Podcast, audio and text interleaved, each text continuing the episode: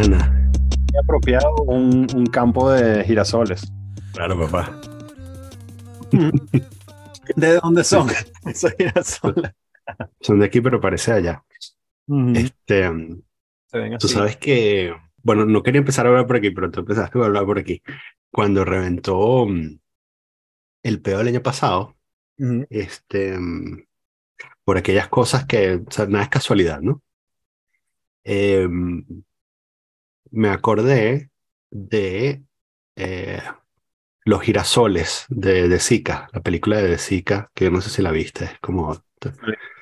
Em, bueno, De Sica tenía el beneficio de, de ser un italiano comunista. Y entonces la, la película es este, Mastroianni y Sofía Loren.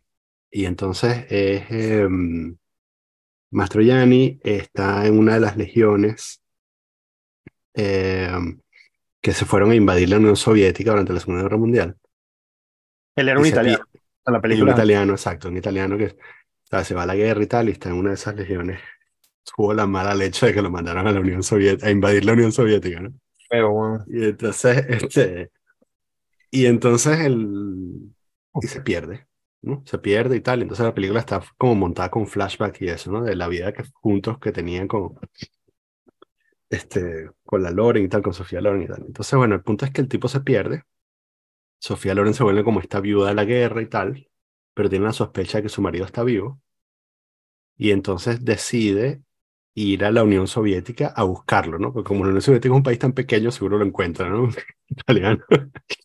Exacto. Este, y entonces, muy italiano además esta cosa, ¿no? Esta, esta idea de, de yo voy para allá y lo voy a encontrar, ¿no?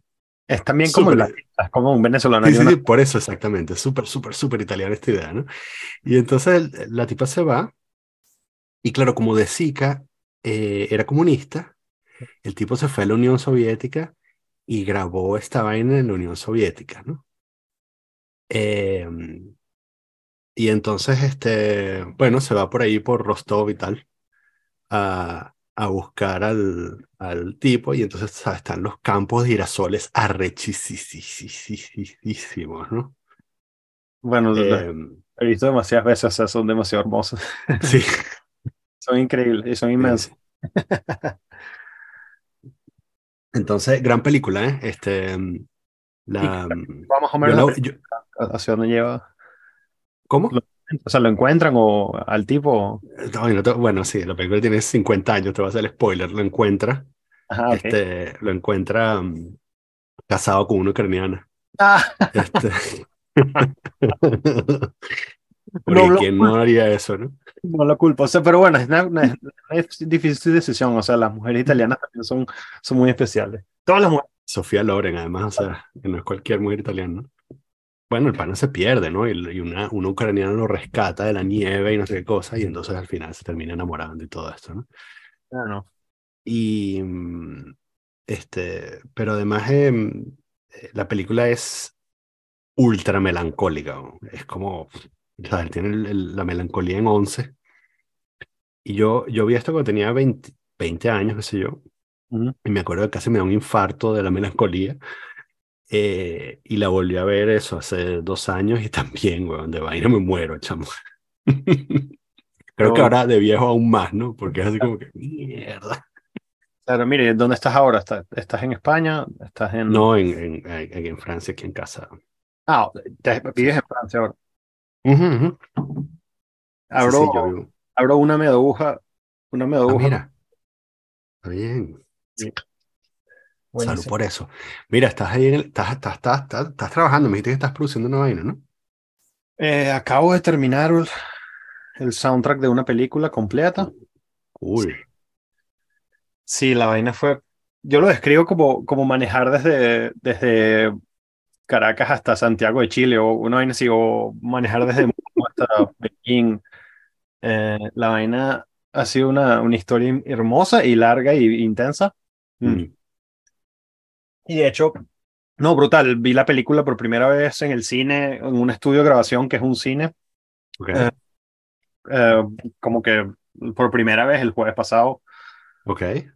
Y bien, o sea, estoy migrando hacia la. Bueno, o sea, en este podcast hemos hablado, ah, no me acuerdo cuánto hemos hablado acerca de, de como que qué es lo que yo hago como persona profesional, músico y todas las vainas que pasan aquí. Ujú. Pero eso, estoy como que en un momento en el cual estoy haciendo otra, otra reorientación profesional. Eh, y todo así, o sea, como que encontré un nicho que, que me Pero, mu- eh, particularmente con esto de las películas, ¿dices tú? y, y la vaina fue así, Ajá. cual. yo siempre le digo a mis estudiantes, yo tengo burro de estudiantes, como 86 Mm. estudiantes. Dice, yo corro un, un posgrado, yo, yo corro un, un bachelor's, un, ¿cómo se llama un bachelor's en español? Un Un, sí, un bachillerato. pregrado.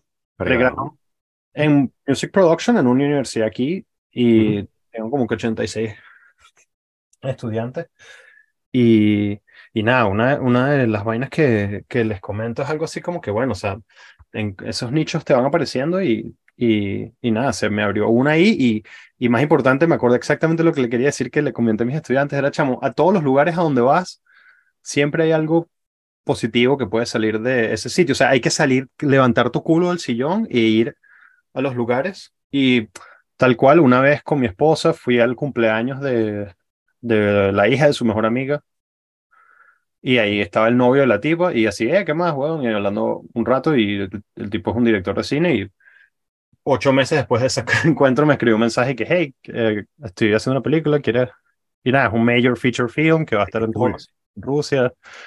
Hay opciones de, de que salga, que sea vendido hacia, hacia Occidente también. Y, y, y, y estamos ya empezando a trabajar en un segundo proyecto que es inmenso, que es una serie de televisión de seis episodios. Y la vaina es hacer un, o sea, se, pre- se proyecta como un hitazo, weón, porque es la comunidad. O sea, imagínate la comunidad de, como sabes, Rusia tiene un, un mundo de gamers, de, de, de producción de juegos inmenso. Imagínate el comando élite de ese clan de gente que hace videojuegos. Quieren hacer una serie de televisión rendered, o sea, animada, sí. Y eh, el tema es brutal y, y nada, me, me agarré el contrabajo del compositor de esa serie, bueno, y son seis episodios de, de 50 Lindo. minutos cada uno, son 350 minutos de música original, pues como que... dale. y todo, o sea, eso hay ver desde metal, rock, que- que- orquesta, electrónica. Y, y te estás montando esto como eso, me imagino, como una cosa original, como para explorar ideas tuyas y tal. También. No, ¿no? no, o sea, eh, sí, o sea, es la culminación de 20 años de trabajo Mm. que ya estás en una posición en una ciudad como esta, en la cual es, es como que la opción de que tú hagas ese trabajo es natural y ok, ocurre y ya. Sea, o sea, detrás de eso hay demasiadas millones de horas de trabajo infinito. Y sí, ahorita, o sea, yo, yo soy el compositor de la vaina, pues, o sea, y yo soy el que decido cómo, cómo, cuál es- debe ser la música que lleva esa emoción. O sea, también con ese director tengo una relación burda interesante, una manera de trabajar burda, burda de Ujú. cool. Y, y él también forma parte, obviamente, de- del, del desarrollo de la música. Yo, yo lo respeto como su proyecto, o sea, es su proyecto, no es mi proyecto. Ujú. Al final, o sea, como que él tiene el, el volante. Ujú. Em, pero, pero sí, o sea, t- todo el- la estructura es una vaina, o sea, porque eso es un tema con el cual pudiésemos hablar también por horas, que es, o sea, que es la música, pues, o sea, que es una vaina impresionante. Y, el último, los últimos 365 años, eh, días de mi vida, perdón, fueron impresionantemente intensos, o sea, desde la última vez que hablamos hasta hoy fue un Sí. bloque, fue un bloque, así que tú, de trabajo. Ay, qué arrecho. Sí, sí, sí, sí, sí, sí, porque, bueno, eso, eh, depende, o sea, me gustaría también saber un poquito acerca de qué cosas quisieras hablar, porque de verdad tengo muchas opciones de temas sobre la mesa y Pues- el hot topic de la guerra en Ucrania, que sería brutal Sí, también tratarlo, Sí, o sea, por eso, dependiendo de qué me digas, llevar a esa conversación adentro de la música o... Sí, no, de hecho, es que me interesa burda esto de. mm, Me interesa burda lo de la, lo de la música porque. mm, Como. Al final. eh, sea, e- esta cosa de, de- de- llegar al punto de poder explorar ideas tuyas en el proyecto de otro. Yeah. O sea, me inter- es como. Me parece interesante, ¿no? Porque al final el proyecto no es. O sea, no, no, el, el el paquete entero no es tuyo, ¿no? Pero director da el vector, o sea, sí. Pero, o sea, ¿cómo funciona eso, no? O sea, porque tú, tú tienes unas cosas que decir, sí, pero está metido. Ajá, explícame cómo, dónde- ajá, sí, sí. cómo Tengo funciona eso. O sea, antes, antes, quiero darte el contexto bien Ujú, em, para que entiendas de dónde vienen mis palabras eh, y Ujú. por qué las digo. Em, en este momento estoy en una relación con la música tan infinitamente profunda, o sea, yo Ujú. doy más o menos 11 clases a la semana, cada clase son más o menos tres horas, o sea, son como treinta y pico horas de la semana de clases y preparación. Esas clases son que sí, de music production, eh, mixing, mastering, songwriting, o sea, son un coñazo vaina. Eh, music and media, philosophy, philosophy of music, demasiadas vainas. Es, una, es un tripeo, o sea, la vaina es un lechazo que ese proyecto existe. Studio recording, todo así. Em, y entonces estoy preparando todos esos materiales y leyendo todo el tiempo. Cada, le- cada lecture es una presentación y acabo de terminar. La vaina termina el viernes. El viernes es el último día de clases de este año. Mm. Armé 300 y pico presentaciones de Google Sheets. O sea, me ha sido un trabajo inmenso para dejarlo Mm. listo y poder dar esas clases en el futuro en automatic mode, ¿no? Claro. un ingreso fijo. Em, entonces, tu pregunta es, ¿cómo es colaborar con otra persona? Quería dar ese contexto para decirte lo absolutamente en la profundidad que estoy ahorita del tema, o sea, estoy absolutamente bañado y, y lo digo porque quiero expresar la felicidad que me da. o sea, es dem- eh, y para ir más hacia tu respuesta, hacia tu pregunta concreta, ¿cómo es colaborar con un proyecto que no es el tuyo? En una de esas clases que preparé, estaba buscando unos consejos acerca de ciertos ingenieros de sonido, no sé qué, y, y hay un carajo que se llama Andrew Schweppes, que es uno de mis ingenieros de sonido favoritos. Él ha, produ- él ha mezclado y producido desde Lana del Rey hasta The Mars Volta, o sea, es una vaina increíble lo que ha hecho y Mm. demasiado bellísimo el trabajo del tipo de Red Hot Chili Peppers, todo, así, todo, todo lo que se te ocurra. Mm. Y el bicho dijo ese comentario que fue como que uno de los, de los errores que cometen los productores jóvenes es pensar que los proyectos en los que están trabajando son suyos. Esos Claro. proyectos no son tuyos. Mm. Y yo creo que es importante cuando tú estás entrando en una industria como esta, que es una industria muy élite, a lo que me refiero es que Mm. hay como que 10.000 personas que quieren ocupar ese trabajo y hay como que 50 que lo ocupan. Entonces, Ujú. tienes que entender burda de bien tu posición en la industria, en la industria. O sea, yo quiero que mis ideas sean las que sean utilizadas y expresadas en esa película, Ujú. pero yo también entiendo mi peso específico en la industria en este momento. O sea, es mi primera película. Entonces, yo me voy a poner como un idiota en mi primera película. No, huevón, que yo quiero, por favor, mi arte-". En este momento, lo que me corresponde a mí es, coño, estoy entrando a esta vaina, estoy aprendiendo. Ujú. Em, yo me molesto. Obviamente que me Mm. molesto. Hay veces que escribo una vaina que me parece que es una belleza y el, y el director y que no, mándame los tracks y el bicho me la corta todo y, y yo que, ah, fuck. La madre. Claro. Pero no, pero, pero yo entiendo mi posición, ¿entiendes? Yo creo que va a haber un Mm. momento en, en profesional y eso tú lo sientes desde el punto de vista de tu ingreso. O sea, cuando tú puedes decir fuck you y, y, y no te da miedo porque entiendes Sí. que vas a hacer un proyecto. Entonces, en ese momento voy a poder manifestar hacia afuera de Mm. mí lo que me molesta, que me cambien mis ideas. Pero por otro lado, yo soy burda de. Yo soy, soy como que, como yo no sé si te conté o no, yo tengo una. A mí se me murió una hermana cuando tenía 15 años y esa vaina a mí me hizo, me hizo, me hizo ser demasiado relajado y ante los problemas de la vida. Eso es como que, ah, ok, Mm. al fin, o sea, en este momento no puedo expresar mis ideas. Whatever. O sea, va a haber un momento en el cual voy a poder hacerlo si sigo trabajando así y si sigo disciplinado, pues. Ok. Entonces, Cool. Me, me cuesta, pero, pero, pero, pero tengo que llevarlo bien si quiero seguir entrando en esa industria, me parece. Ujú. Sí, eh, humildad, ¿no? También. Ujú. Pelo, ¿no? Es como. No, la humildad es básica en la vida. O sea, si tú eres, no eres humilde, eres un huevón. O sea, el mundo es demasiado inmenso y, y las mentes humanas son demasiado colosales como para tú ponerte con huevonada. Sí, Me- sí. Pues qué interesante esa vaina, chamo. Porque, mm, porque claro, yo también me imagino. O sea, esta es, estás en una posición en la que quizás es la. mm, o sea, tienes una oportunidad de llegarle a un montón de gente que tú por tu cuenta no podrías llegarle. Exacto, exacto. Y entonces tú podrías decir también, pues yo tengo que aprovechar esta, esta oportunidad y tirar esta pieza que tengo, o sea, que tengo atrapada en el culo desde hace 15 años y la quiero poner ahorita, ¿no? Claro. Este, y después viene alguien y te dice, nada, me la di yo. Oye, esto y me la di yo, burda. No, mira, para 75 minutos de música original, tú escribes como 150 más o menos. Mm, ujú. Y, y de esos 150 hay momentos que tú como que tú dejas la canción ir y tú es como que, ah, ahí vas hacia el mundo.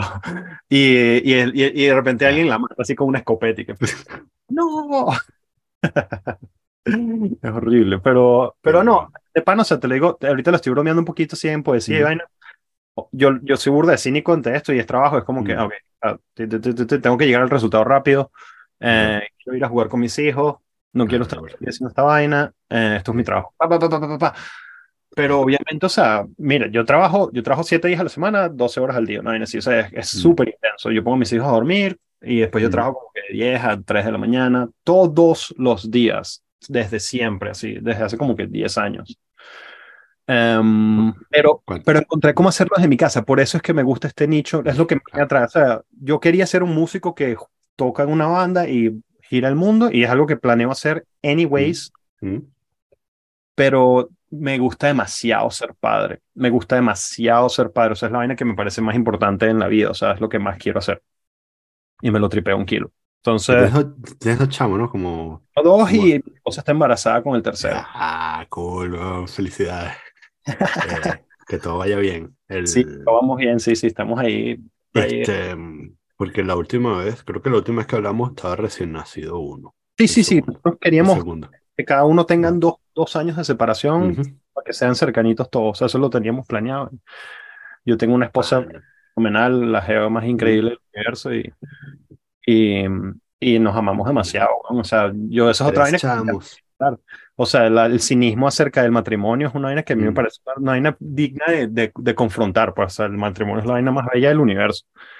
Ah, la vaina es que es peludo configurarlo, es peludo conseguirlo. O sea, no hay ningún auto que no es que peludo, pero es posible. O sea, hay mucha gente en la juventud que se le vende que no es posible y eso no es verdad. Pero es un peo.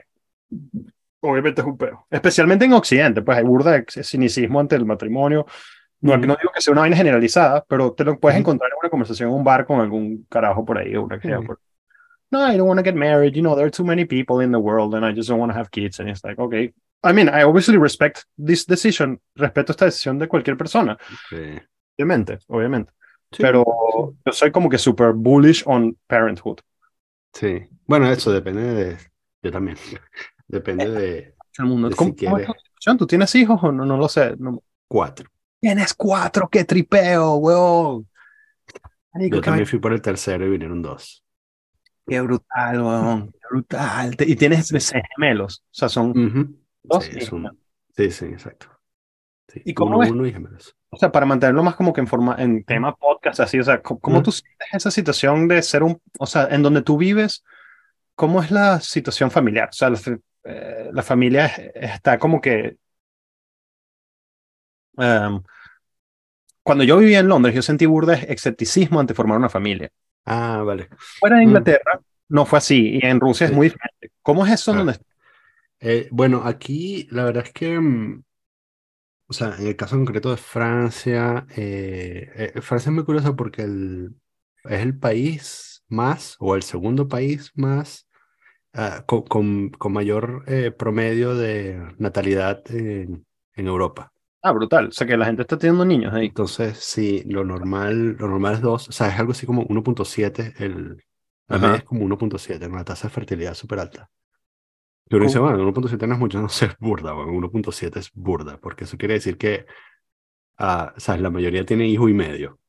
Un hijo y medio redondeas a dos, ¿no? Exacto. Entonces, este, y yo, este, anecdóticamente, eh, yo conozco, a todo el mundo que conozco tiene dos hijos. Este, ¿Y se casaron jóvenes ahí? ¿Donde vives la gente se casa joven o...? La gente se casa, bueno, es igual que en, todas partes, que a medida que pasa el tiempo la gente se va casando más viejo, ¿no? Entonces, pero yo usualmente, yo empecé a tener hijos a los 40, así que yo usualmente soy el padre más viejo en todas partes. Mm, eh, y el... ¿Y cómo se llama? Eh, y en, yo vivo en la frontera con Suiza, o sea que tengo la experiencia de los dos países. En Suiza también, en Suiza son incluso más amistosos con los niños. O sea, que te reciben. Bueno, los franceses tienen este pedo de. tienen una tasa de natalidad burda de alta, pero los carajos no. No sé. Odian a los niños. no. O sea, tratan mejor a las mascotas que a los niños. Esa es mi, mi opinión. Y entonces tienen esta cosa ahí de de que, o sea, tú vas a ir a comer a algún sitio y vas con niños y entonces si el sitio no está bien preparado para recibir niños, te miran con cara de, ¿Por qué te reprodujiste, bueno? Ya, ya. Yo este... más o menos te estaba preguntando hacia eso.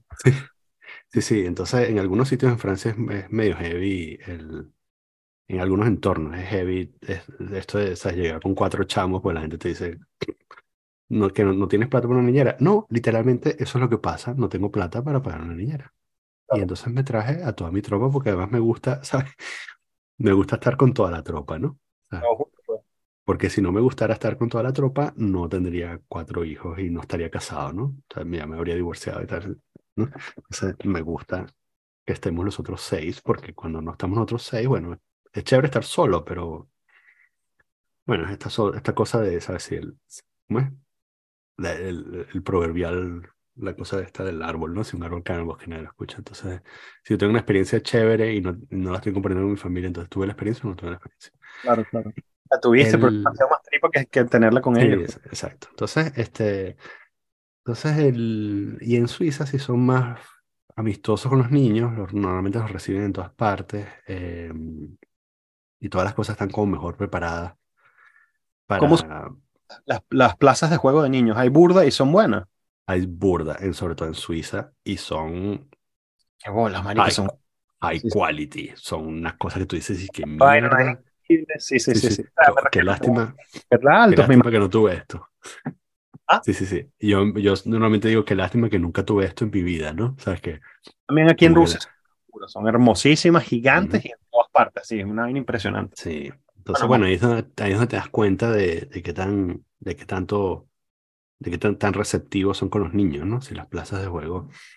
eh, y mm, y ah, es normal que tú entres a un, es normal que tú entres a un restaurante y tú digas, ¿tienes silla de bebé? Sí, tengo silla. Bueno, está. Sí, tengo cuatro sillas. Este, entonces, el- eh, eh, es normal. Entonces, en, eh, y me ha pasado también, y he- hemos ido suficiente a Italia y hemos ido suficiente a España, como para tener también visión. En España son normalmente muy receptivos, o al menos en, no sé si en las grandes ciudades, pero en las ciudades pequeñas sí. Y en Italia, en Italia son un amor, weón. Es como, o sea, yo todavía no, en- yo no recuerdo la última vez que yo entré a un restaurante italiano en donde no hubiese niños corriendo por el restaurante. Porque es como, es, es como la marca de que tú estás comiendo en un sitio en Italia. Tú entras, está todo el mundo gritando y hay un montón de niños corriendo por todas partes. Lo normal, ¿no? Eso no lo ves en todas partes del mundo. Claro. Eh, Ah, lo mejor, es lo mejor que sea así. y, y, y bueno, o sea, es como normal, ¿no? Esa vaina de tener los chamos amarrados. Los chamos tienen que aprender a, estar a la mesa, sí, No, no, yo estoy de acuerdo contigo. Sí. Mi, mi esposa, pero también, pero también si pueden correr también. Bueno, Ah. ¿por qué no? claro, claro. ¿Tu esposa es venezolana o, o-. Sí. Sí, no, eso, mi, mi esposa me, me ayudó a entender demasiadas vainas que no, yo tenía muy, me parece mal orientadas acerca de cómo enfrentarme hacia las circunstancias de paternidad. O sea, Mm. Yo, yo a veces la, le, le echando vaina la llamo la Leonel Messi de la maternidad. La Lionel Messi de la maternidad. O sea, la es demasiado sabia y demasiado bien leída. O sea, apenas quedó embarazada el primer chamo. Nosotros tenemos una relación de matrimonio súper tradicional, así que mira, I work, you take care of the kids. Like. ¿Lo vamos a hacer así? Sí, ok, let's go. Y así funciona.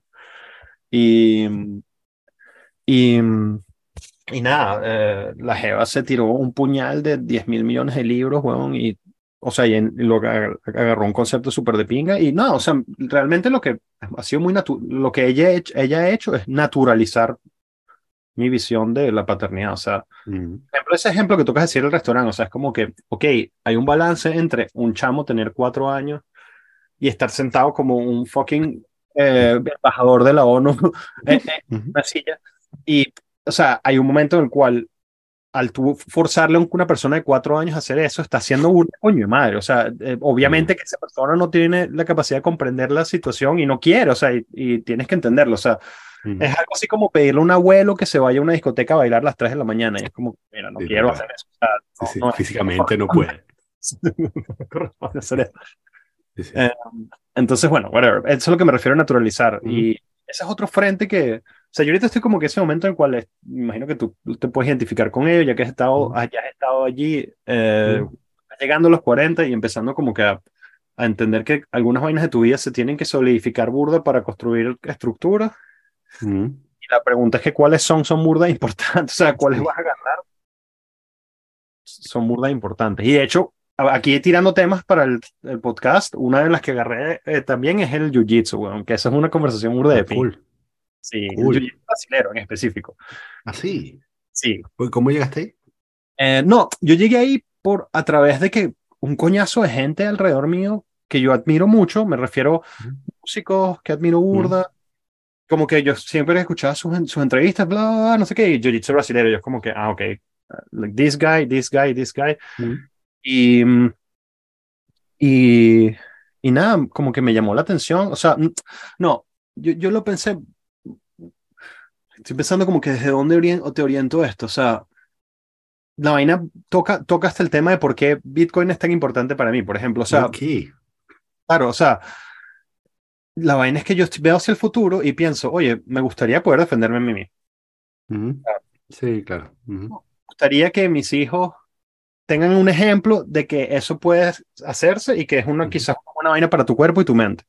Sí. Les- quiero hacer ejercicio Ujú. em, y la razón número cuatro, ya yo llevo más o menos un año y pico haciéndolo. eh, en- eh, lo, lo- he hecho como que en situaciones pa- separadas. O sea, empecé y después ahorita estoy continuando. Ya estoy ahorita otra vez Ujú. bien ahí adentro. Y la, la, la cuarta razón es porque es una vaina demasiado arrecha, weón. Mm. O sea, esa es la razón. Es demasiado brutal. Cuando estás ahí haciéndolo, es increíble la vaina de lo que es el jiu-jitsu brasilero y por qué está brutal. O sea, y esa es otra conversación que vamos a tener porque Ok. Y mm, este, mm, ¿no, no te dio también por ahí por mm, ahora tengo una familia y tengo que defenderla y tal? eh, Más allá de claro. defenderte a ti mismo. Sí, sí, sí, sí, sí, es cierto. Y, y, y por ejemplo, o sea, la custodia de mis propios assets, o sea, es una vaina de muy de Mm. empowerment, ¿no? De tú mismo. Mm. O sea, no, no, es defenderme porque tengo los assets en mi casa. Es más una de filosofía, o sea, de, de- Ujú. eh, quiero tener control de ciertas variables en mi vida. O sea, obviamente si alguien me pega un tiro, ya se acabó. O sea, tú no te vas a poner estúpido, tú no aprendes a, Sí, claro. a- a- no aprendes a, a- hacer jiu-jitsu para que si alguien viene a robarte tu Bitcoin o tu casheliok de tu, tu, Sí, sí. tu hardware wallet de Bitcoin, tú no tu ledger. Pegar un tiro. Pasa.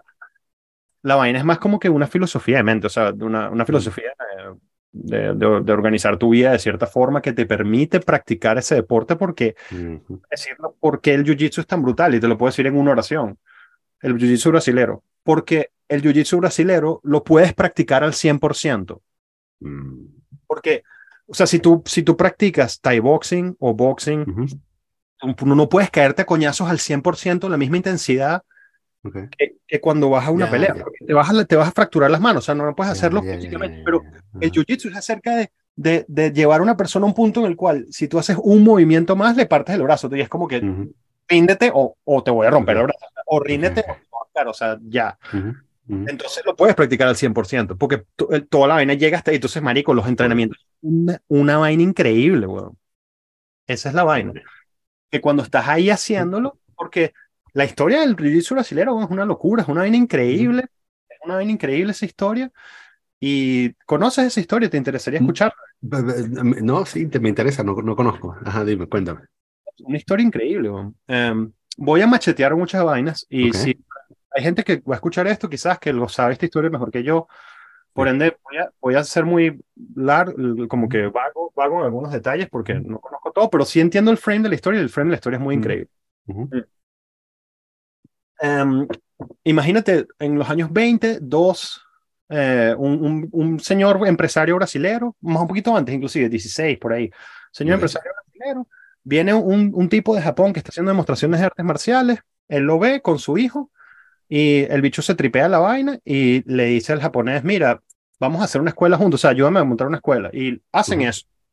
El hijo más, este tipo tenía dos hijos, el, el, el rico brasilero tenía dos hijos ambos de apellido Gracie. No me voy a acordar ahorita los nombres de los dos. O sea, los dos son sí, Pepe y José. No me acuerdo ahorita exactamente los números. Sé que, eh, y es muy chimo que no me acuerdo porque los tipos son demasiado de pinga, pero en este momento no me acuerdo. Eh, Y uno de ellos era más débil que el otro físicamente. Y el bicho, o sea, y eh, los, los dos chamos, hijos de este tipo, entrenaron en el dojo montado por este japonés con, con el brasileño. Y, y marico, la historia se pone increíble. Em, el, el tipo, el tipo plaquito, el, el que era más débil, que tenía problemas físicos, estaba viendo siempre los entrenamientos, hasta en un momento en el cual alguien no estaba ahí y él empezó como que a entrenar también. Y eh, el bicho creó todo un approach al jiu-jitsu desde el punto de vista de una persona que, que está físicamente jodida. O sea, él tenía problemas como que no puede subir una escalera y sin cansarse. Entonces, el bicho le dio una vuelta como que cómo yo puedo joder a esos bichos y el tipo lo- lo- lo- encontró el crack de la vaina. O sea, Mm, la la vaina no es, es muy sofisticada y, y, ya, y, tiene, y tiene explicación de por qué. Y bueno, el jiu-jitsu como tal era una, una vaina japonesa, una, un arte marcial japonesa que es, eso es lo que hacen los samuráis cuando pierden el arma. O sea, capaz, si tú eres un samurái en 1800 y se te cayó la espada y te la quitaron, ¿qué haces? Jiu-jitsu. Ujú.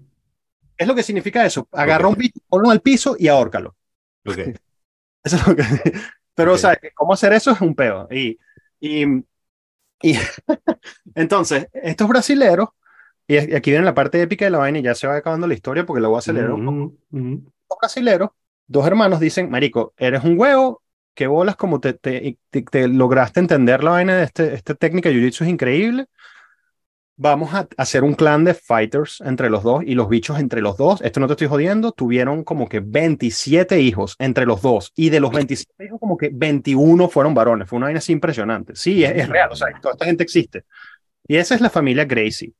Entonces, esos carajos empezaron a formar academias de jiu-jitsu brasilero por todo Brasil y eventualmente emigraron hacia California Mm. y hacia Estados Unidos. Y en algún punto, un señor que se llama Chuck Norris, el, el Chuck Norris, eh, se, se fue a entrenar en una de estas vainas, de, de estas, de- porque Chuck Norris es ya realmente un duro en artes marciales, se fue a entrenar en un garaje de uno de los Gracie en Brasil en los años Ujú. 70. Y, marico, la historia es increíble. Y como que tres semanas, no, bueno, no sé cuánto tiempo después, Chuck Norris llega y le dice a los brasileros que están ahí en el garaje, los que están llevando su, su dojo ahí casero, entrenando jiu-jitsu brasilero, ahí en Los Ángeles, le dice, mira, vámonos al centro de Los Ángeles. Y los montan en un carro y los lleva al centro de Los Ángeles. Y, los, y, les, y les muestra en el centro de Los Ángeles un dojo que ya está listo, Ok. acondicionado.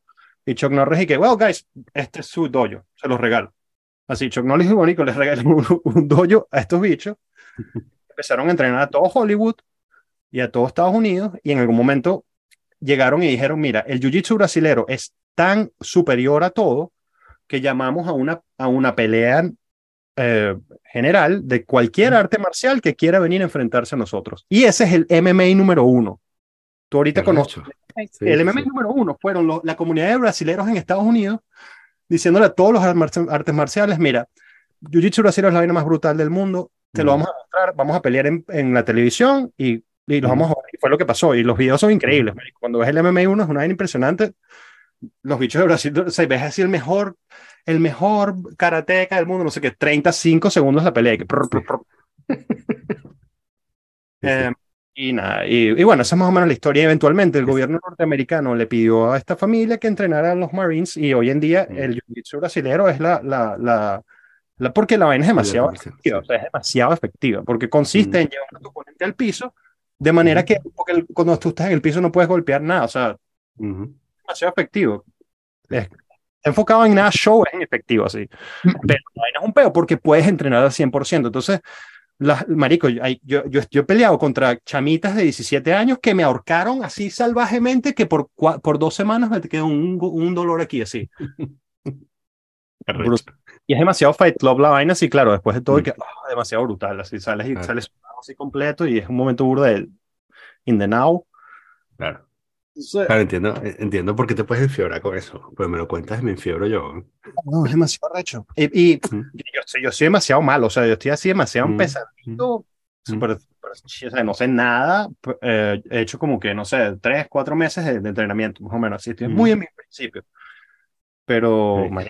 Este, eh, Vicente, que debería estar hoy con nosotros, pero está en una fiesta de la empresa Sucking Up to the Man, eh, practica jiu-jitsu brasilero. Ha ido para torneos y toda vaina. te toca a ti, Este, te toca a ti, de pana, no, de no, hecho, hazlo, de- hazlo, es la vaina más brutal del universo, te lo digo.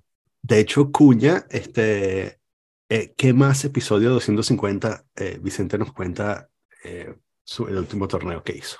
Ah, brutal. Este, Estoy haciendo sí, 50. Vince, Vince es un fibrudo de esto, le encanta.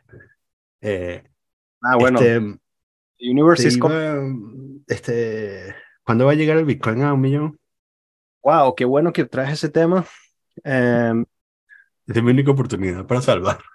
Yo creo que, no, no, igual, igual, bueno, es que tanta tela que cortar, tantas cosas que podemos hablar y Bitcoin es una de Mm. las más bellas del mundo. Ok, perdón. No, en realidad lo que quería preguntar es, este, ¿tú crees en el stock to flow? En el No. modelo de stock to flow, ¿no? O sea, yo estoy de verdad en el momento en el cual el precio de Bitcoin, obviamente, más o menos me interesa, casi que ya no me interesa más. O sea, Mm. sí, si Bitcoin se fuese a 10 mil dólares, yo compraría 10 mil millones de Bitcoins, ¿entiendes? O sea, Ujú, ujú, ujú. que- porque, o sea, hay un, hoy vi un meme, hoy vi un meme que, que es como que eh, es, es un, es una, un muñequito que es Bitcoin, que simboliza Bitcoin, Sí, y tiene una, una máscara, y la máscara dice price, ¿no? sí. Y otro chico le pregunta, un chico le pregunta a este bichito que tiene la máscara de price de Bitcoin, le dice, ¿por qué llevas esa máscara por detrás? Y cuando le quita la máscara, atrás de la vaina dice, eh, ah, creo que era privacidad.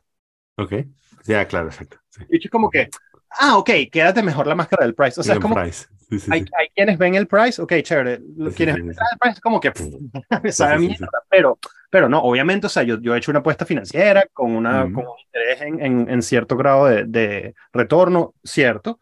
Em, pero, pero, o sea, ya yo estoy, lo que ha pasado desde, las que, desde que empezó la, la guerra- el conflicto en Ucrania, lo que ha empezado desde ese momento hasta ahora, es que, o sea, yo me di cuenta que el mundo moderno es absolutamente bullshit, es bullshit, Mm, es todo mm. bullshit, o sea, Ujú. tú no tienes nada garantizado, si le caes mal a Mm. Google, se te acabó todo. Y No se te Ujú. acabó todo, no es verdad, para nada, para nada, no se te acabó todo, pero es una ladilla. Sí. es una- Y la vaina es como que es tan fucking condescending que, que a mí me, me llegó, a me- no, ya me tiene recho, pues, o sea, yo estoy arrecho y en el punto de vista que ya yo no uso Android, yo tengo un servidor trasero y tengo, desde el cual sirvo todo mi, mi... Sí, tú- Eh. yo me acuerdo que tú te desgoogleaste. Sí, sí, sí, ya y llevo ya un año desgoogleado y demasiado feliz, weón. La, la- sensación de que mi teléfono no me está escuchando es la vaina más, una de las cosas Ujú. más bellas del mundo. Em, entonces, bueno, Ah, Ajá, pero, pero el precio. al centro de eso, ¿entiendes? O sea, Ujú. Bitcoin es, es, es, es fuck you protocol, o sea, en- Ujú. Bitcoin es ok, ok, o sea, tú, tú quieres ponerme sanciones, fine, I, don't, I just don't give a fuck about this. Let's just carry on. Eh. Y eso no es lo que está haciendo Rusia como sociedad, entre paréntesis, pero eso es lo que yo estoy haciendo yo como individuo, o sea, es como que no, sí. me voy a des- desestatizar. Yo no quiero una relación con un Estado que no vaya más allá de lo mínimo que no me ponga preso. Sí. Quizás lo puedes ver como una vaina más hacia el libertarianismo o hacia la escuela Ujú. austríaca de economía, de economía, ¿sabes? Que es una vaina muy típica dentro de los bitcoiners, pues. Y la sensación que me ha dado que, que toda mi fortuna, o sea, toda mi fortuna, que fortuna, los ahorros que yo he ahorrado como músico, aunque son una vaina microscópica, pero bueno, los tengo ahí, todo está en bitcoin, entonces es como que, whatever, ajá, no puedo hacer una, ah, me sacaron los bancos de Swift. Sí. Sí, claro, claro. Yo le mando, Y- yo le mando, yo le mando 100, 100 eh, para decirlo en, en dólares o en euros. Yo le, yo le mando a veces un, un euro a, a, a Milcar Ortega en Argentina. Así como que, hey, brother, un abrazo, te compro una birra. Sí, yo le, le he comprado un pasaje de autobús en conjunto con otra gente a un cubano que quería ir a una reunión de Bitcoin desde un lado de Cuba hasta el otro. Y el bicho sí Ujú. preguntó en un chat, hey chicos, miren, no tengo mucho real, alguien me puede mandar unos coins ahí. Pa, Ujú. el Lightning Network. O sea, lo que significa, ya cuando verlo, lo, o sea, lo que ha pasado en este bear market, en el mundo de Bitcoin, ha sido la vaina más hermosa que ha pasado en años. Ha, ha sido una vaina espectacular. Por la solidaridad. Por. Noster. No, no, no, no, por Noster. Noster es un, un- un- un- una, un- una de las cosas que han salido a, a raíz de Bitcoin. ¿Qué Que es Nostra? Noster No es es un- eh, Nos- Noster es otra manera de hacer social media. Ok. Es otra social media que opera burda diferente. Imagínate que opera de esta forma. Por ejemplo, mi computadora, yo tengo una computadora aquí, un servidor. ¿Qué es lo que es un servidor? Yo compré una computadora de gamer vieja y la conecté al internet y le puse a correr unos programas que corren todo el tiempo. Y imagínate, yo estoy corriendo un nodo de Noster. Entonces, ¿qué es lo que significa eso? Imagínate, si tú vas a hacer una foto en Instagram, tú te tomas una foto y tú le das a enviar a través de la, del app de Instagram y eso le, se la manda a Facebook. Y Facebook la guarda en un disco duro en Malasia, quien sea donde coño, y te sirven esa foto cada vez que tú quieres. Ujú. Nostr es, imagínate, mezcla BitTorrents con social media. Entonces, Ok. esa social media que está hosted en Uy. 200 millones de computadoras a lo largo de todo el mundo. Uh, eso no es lo mismo que Mastodon. Es como Mastodon, lo que pasa es que los bichos que, eh, que, que, que emprendieron Nostr la pegaron del techo con lo fácil y lo brutal que es usar el... el- hay, hay ciertas limitaciones del protocolo de Mastodon, que es que como que los cuartos es difícil comunicarlos entre sí. Sí. Nostr es, boom, es como Twitter Es o, una sola. Ok, es una sola red. y funciona de Y- forma diferente. Y lo que ha pasado es que Mm. los bitcoiners se fueron todos de Twitter y toda vaina porque nos laillamos de la paciencia de que, de que la es todo y estamos Sí. todos en tripeando una bola, weón.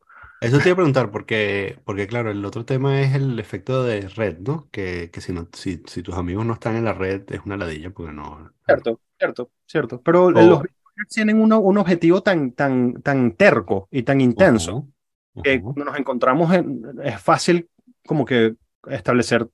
Entonces, es- no es, no es una experiencia solitaria para nada. Mm, Eh, sí, obviamente me, o sea, me, me voy a Twitter también a ver qué están haciendo mis otros amigos y me interesa, obviamente, y, no lo, y me encanta y me, me la paso bien. Me es útil, me es súper útil. Yo puedo seguir la guerra ucrania gracias a Twitter, o sea. Claro, porque los que.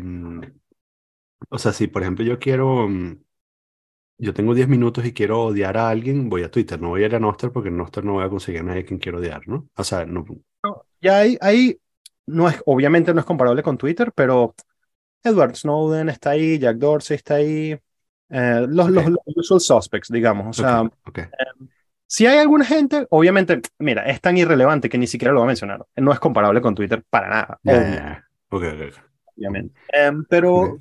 Es como que más, Marico, porque la vaina, la otra vaina, como, o sea, lo, lo que pasa con Nostr y su relación con Bitcoin es que Nostr está montado en conexión con el Lightning Network. Si no sabes qué es el Lightning Network, te puedo comentar, te puedo comentar qué es, pero para la audiencia No, que no. que, que vayan, que vayan a- vean uno de los episodios de ustedes. Sí, bueno, sí, el Lightning Network es, es- es una manera más rápida de mandar Bitcoin y más barato. Ujú. Y es seguro. Chévere. Ujú. Entonces, y la vaina con el Lightning Network es que tú puedes mandar 0.0001 euros, ¿entiendes? Ujú. O sea, puedes mandar Sí. cantidades microscópicas. Cantidades pequeñas, sí. Ujú. Entonces, eso significa que you can stream money, puedes, puedes streamear money, lo que significa que puedes ver un podcast, por ejemplo, y pagar por, por segundo. Sí. Y todo el mundo de Nostr está concentrado así. De hecho, en Nostr, eh, como que un like es considerado una cosa de segunda categoría. O sea, lo que Ujú. realmente tripa es tu zap, que es mandar unos, unos, unos pedacitos Mandar unos SAT. Ah, Sí, y, y- y Zap, le es con mandas SAT a la ZAP. gente. ZAP, zap. Ok. Y, marico, o sea, yo, yo este año, para que tengas una idea, para, para ponerlo en buenos contextos, o sea, yo, yo, yo lo, lo que me la estoy es pasando bien, o sea, no es nada de dinero, Sí, sí. la cosa que te voy a decir no es nada de dinero, pero lo estoy diciendo para, coño, para que para- si alguien se imagina cómo puedo tener Bitcoin, o sea, hay inclusive maneras Ujú. fáciles de, de- de tener Bitcoin, o sea, sin, sin, sin ni siquiera comprarla. Eh, es muy poquito. Quería decir, quería ver un número ahí, pero no me está log- logueando la página. Ujú, ujú. En, en Nostr, cuando haces un post interesante que a la gente le gusta, la gente te da saps y te manda satoshis. Y Ok. yo, yo he hecho así como, este año he hecho así como que 30 mil satoshis. 30 mil satoshis es como, como 10 euros, algo así. Ujú, ujú. En, en- en ser, un, en, en, en ser en, no- social media, o sea, Sí, sí. y hacer cosas interesantes y echar vaina. Y, Ok. Eh, y los bitcoiners están ahí construyendo, marico. Lo que se está construyendo en Bitcoin es in- inmenso, inmenso. Ok. weón. Y después está el mundo de los altcoins y shitcoins, y esa es otra vaina que podemos hablar también, pero, Mm. pero, Mm. pero No, vaina- me, me interesa, me interesa una sola cosa. em, este, ¿qué sabes de ordinales? Bueno, es un debate grande dentro del mundo de Bitcoin, sé bastante de ello. Yo no soy un NFT guy en general porque esas vainas no me llaman la atención. O sea, la gente que es NFT es la gente que, que le gustaba coleccionar barajitas o vainas así, lo cual me parece de pinga, pero, o, o zapatos, eh, y eso me parece brutal, pero no es algo que me interesa Sí, a mí. sí. Sí, sí. Yo tengo como que dos camisas y ya. Así. Eh, no soy muy ap- apegado a la propiedad física. Entonces, eh, ok, pero ¿qué es lo que es? Es, eh, yo creo que los ordinals son un ataque a Bitcoin. Ujú. Creo que ha, ha habido en este momento un ataque co- o coordinado hacia Bitcoin. Ujú. Em, creo que ha sido una manera de testear la vaina. O sea, y aquí estoy, digamos, vamos a separarme en dos, ¿ok? Vamos a separarme en Leo un poquito conspiratorio y Leo más, más- más la, la opción más normie Ujú, eh, de Leo. El Leo conspiratorio piensa que, ha, que había un ataque hacia Bitcoin y Bitcoin, como es, la, como es el computer network, el, el network de computadoras más poderoso del mundo, y lo es, ujú, eh, fácil calcularlo. Luego te echo un cuento de eso. Em, en- en- o sea, no pasa nada. O sea, es como que, ah, ok, vale, la vaina está realmente tan bien codificada que, es- que es ya como una ley de la naturaleza. O sea, el código que está hecho es tan ujú, calza tan bien en el universo que es demasiado regular. Entonces, ujú. lo puedes atacar de todas partes. Es como que tratar de romper la gravedad, una vaina así. Es como que la gravedad no la vas a poder romper. Bueno, quizás puedas, pero tienes que hacer algo muy espectacular. Mm. Entonces, pero bueno, ese es el Leo conspiratorio. El Leo no conspiratorio es como que, mira, la gente de los NFTs que se tripean en los NFTs se montaron, o sea, agarraron y lo que hicieron fue que hicieron una base de datos paralela a Bitcoin que se monta encima del blockchain de Bitcoin que lee el orden de todos los satoshis. Es como, cada, cada Bitcoin se puede separar en 100 millones de satoshis. Yo sé que tú lo sabes, lo digo por si acaso para Sí, sí, sí, sí. que escuchas No, y, bien, bien, bien, y- bien, bien, bien. y, y entonces imagínate que tú puedas darle, a- asignarle un número a cada uno de esos satoshis. Si puedes hacer eso, puedes codificar cosas. O sea, puedes decir del satoshi 1 hasta el satoshi 10 millones, lo voy a asociar con esta data. Entonces puedes eh, montarle encima al, al, al, blockchain de Bitcoin otro tipo de data que puede ser de otra forma, porque el, el blockchain de Bitcoin desde hace años ya estaba recibiendo información. De hecho, el, primer bloque tiene una, un, un, quote de, de, la, de la primera portada, de la portada del, del London Times del día que se, que se que, que empezó la, que se hicieron los bailouts de los bancos en, en Londres. En el Ujú. 2000. O sea, lo que estoy diciendo es que la, blockchain de Bitcoin ya tenía información grabada ahí, pero ahora alguien diseñó un software que puede montársela encima a la- al blockchain de Bitcoin y identificar ciertos satoshis y a través de eso eh, guardar co- computer code y hacer algo parecido a lo que Ethereum hace. Eh, a, a- a bitcoiners hardcore como yo nos, nos da burda de ladilla y no nos gusta, Mm. pero, pero yo soy burda de free market y es como que bueno, weón, o sea, es una sí, manera de usarlo. Porque lo que, lo que, es, si va hasta el final, va a sobrevivir eso. Si no, lo que que he leído es que, es que hay gente que busca entonces satoshis raros o, o que, sabes, qué sé yo, que son números primos o que, o que tienen un... Sí, ¿no? Pero para mí eso, o sea, ya, ya de por sí, los NFT era como, bueno, una, una construcción intelectual que era mm, difícil de digerir, aunque yo lo entiendo mucho, es como difícil de digerir, pero la manera como yo veo esto es como que tú agarres, tienes un lingote de oro, lo picas en pedacitos y entonces en alguno de los pedacitos le escribes, le pones una carita. o Y entonces, que David Bowie firme una vaina. ya, pero ¿y quién coño te va a comprar eso?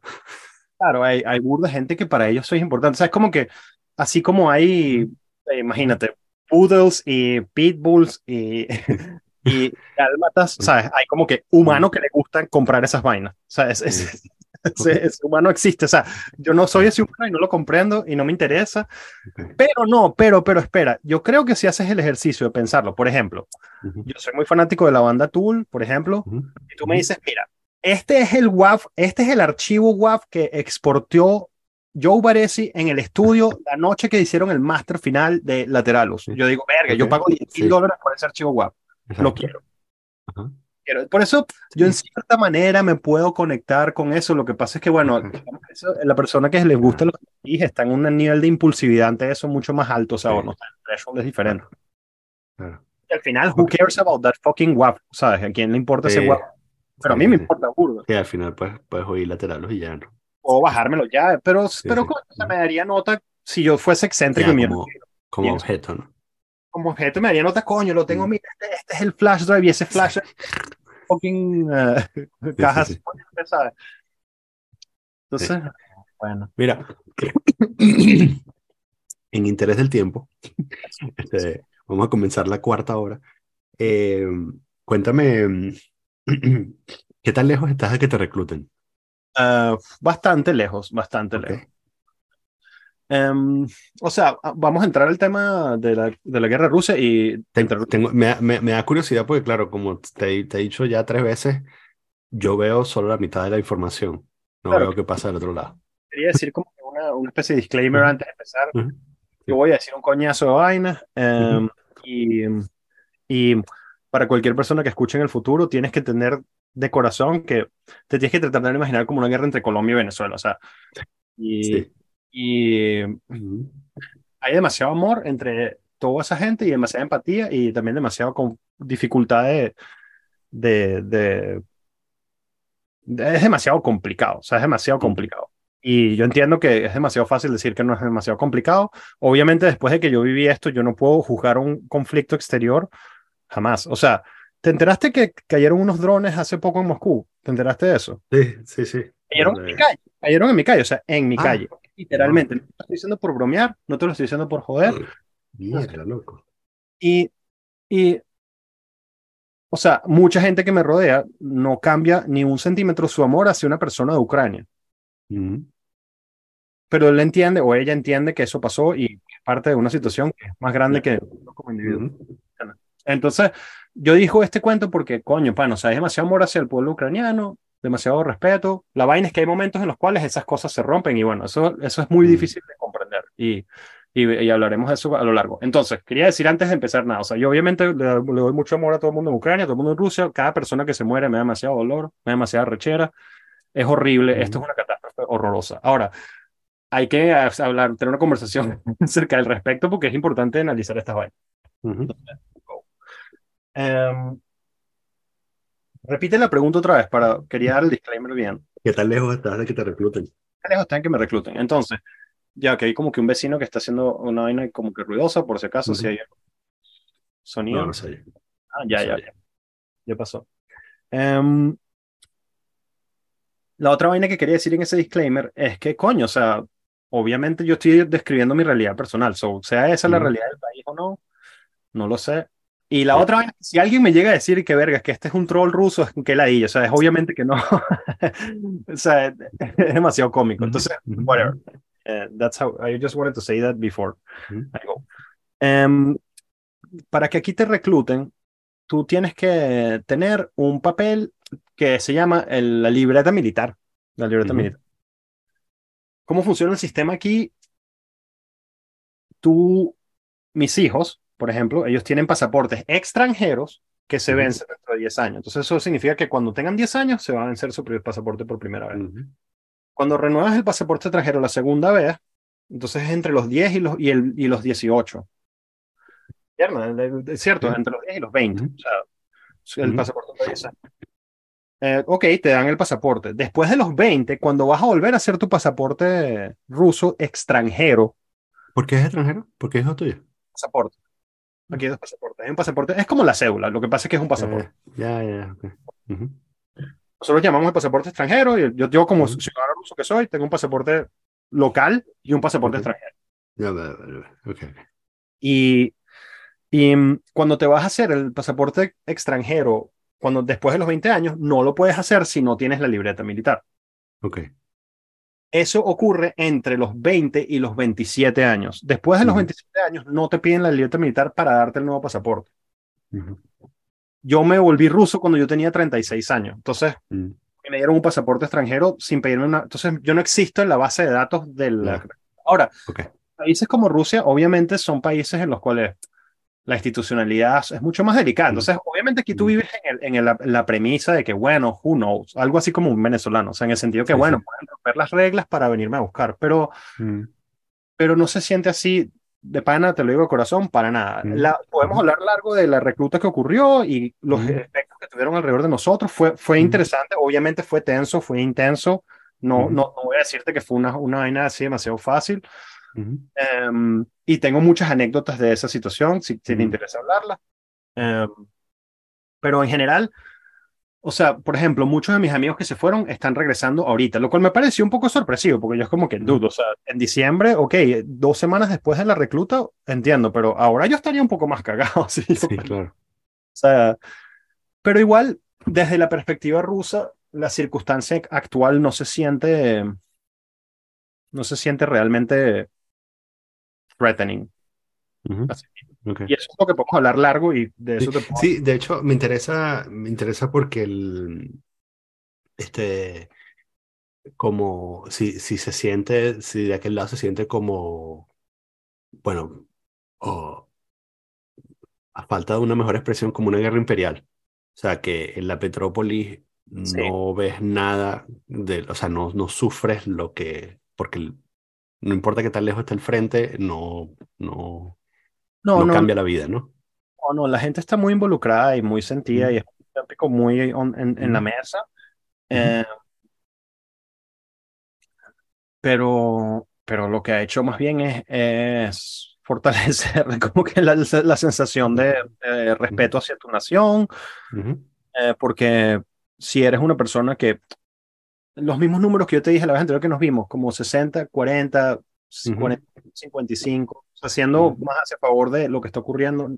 A, nadie- a Ujú. mí no me gusta llamarlo a favor, sino es algo así como que entiende que la razón justifica que hay un peo en el cual se muere gente, lo cual es horrible, pero Sí, sí, sí. ciertas naciones que, que Como, como que justifica que, que justifica que, que el, bueno, la guerra es una cosa que sucedió y bueno, tenía que suceder y tal.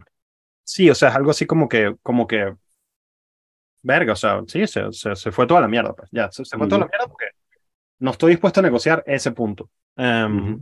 Y eso, y eso, bueno, eso es lo que, y, y, mm, y oh, ha sido tan fuerte, o sea, marico, nosotros estamos acostumbrados a un ciclo de noticias que, o sea, Mm. y nos hemos hecho inmunes al respecto, o sea. Hay unos chicos que recomiendo mucho seguir, ellos son pro-rusos, pro del lado ruso, que se llama Russians with Attitude, es un excelente podcast, un excelente, y que ya es grande, o sea, ya tienen 200 y pico mil followers en Twitter, yo lo estaba siguiendo desde que tenían 2000, así, se volvió burda grande rapidísimo. Yo pienso, uy, sorry, golpeé una vaina aquí. Yo pienso que, por ejemplo, para ser honesto, a ese nivel ya me imagino que pudiese haber dinero fluyendo hacia ellos. O sea, Ujú. pudiese verlo. Yo no, no se siente así, to be honest, pero por ser honesto, diría que pudiese em, ser. Y, y nada, o sea, no sé, la sensación general. Ah, pero ¿por qué los recomiendas? Ah, ¿por qué los recomiendo? Porque, marico, o sea, se han tirado un trabajo infinito y, y es muy... Ujú. Y aparte no, porque ellos son los chicos, tú puedes ver su trabajo desde el 2014 Ujú. que estaban documentando la guerra en el Donbass desde el principio Ujú. y que se saben todas las historias que pasaron antes de febrero del 2022. Ujú. Y, o sea, ahí pasaron vainas muy feas, eso no fue bonito. Ujú. Entonces, entonces nada, o sea, todo esto, estamos como que volviendo hacia el tema de, de, de, de- la recluta, o sea, más o menos cómo, cómo Ujú. siente que esta vaina pase. Lo que ha pasado más que todo es que, es que la gente se ha- que la gente que piensa que hay una razón que justifique lo que está ocurriendo se ha- se siente más más segura de su punto de vista, es burda Sí. de psicótico, o sea, la vaina no Ujú. se entiende, es horrible, eso es lo que son las guerras, o sea, Ujú. Sí. vivir una guerra es una vaina muy extraña y, y Y- Sí, bueno, pero, pero me puedo imaginar que eso, que la gente está más segura de que de, de, de sus convicciones, ¿no? O sea, la gente que estaba a favor, me imagino que está más segura ahora. Em, se siente, o Pero- sea, esa gente lo siente como una vaina de mil años, o sea, que, que tiene mil años y Ujú. sigue ocurriendo ahorita. mm, mm. Eh, Pero, mm, ok. Y, y me imagino que, bueno, por lo que he leído, me imagino que las sanciones no se sienten de verdad, ¿no? Nada. o sea, lo único que ha pasado, que para mí es una tragedia, es que el- la ciudad está llena de carros chinos, es lo único que ha pasado. Mm, Y lo estoy diciendo medio por, por echar vaina, porque yo soy demasiado Ujú. fanático de los carros japoneses, sí. pero, pero estoy ahí medio echando vaina, em, porque son burda de ping, o sea, Mm, la vaina ha sido, ha sido una transformación muy profunda y al mismo tiempo ha sido, desde el punto de vista personal mío mm, y de mi, eh, gente que me, rodea, no ha Ujú. sido tan traumático como nos imaginábamos que era cuando, mira, cuando, cuando empezó la vaina, el rublo, el rublo ahorita está en 84.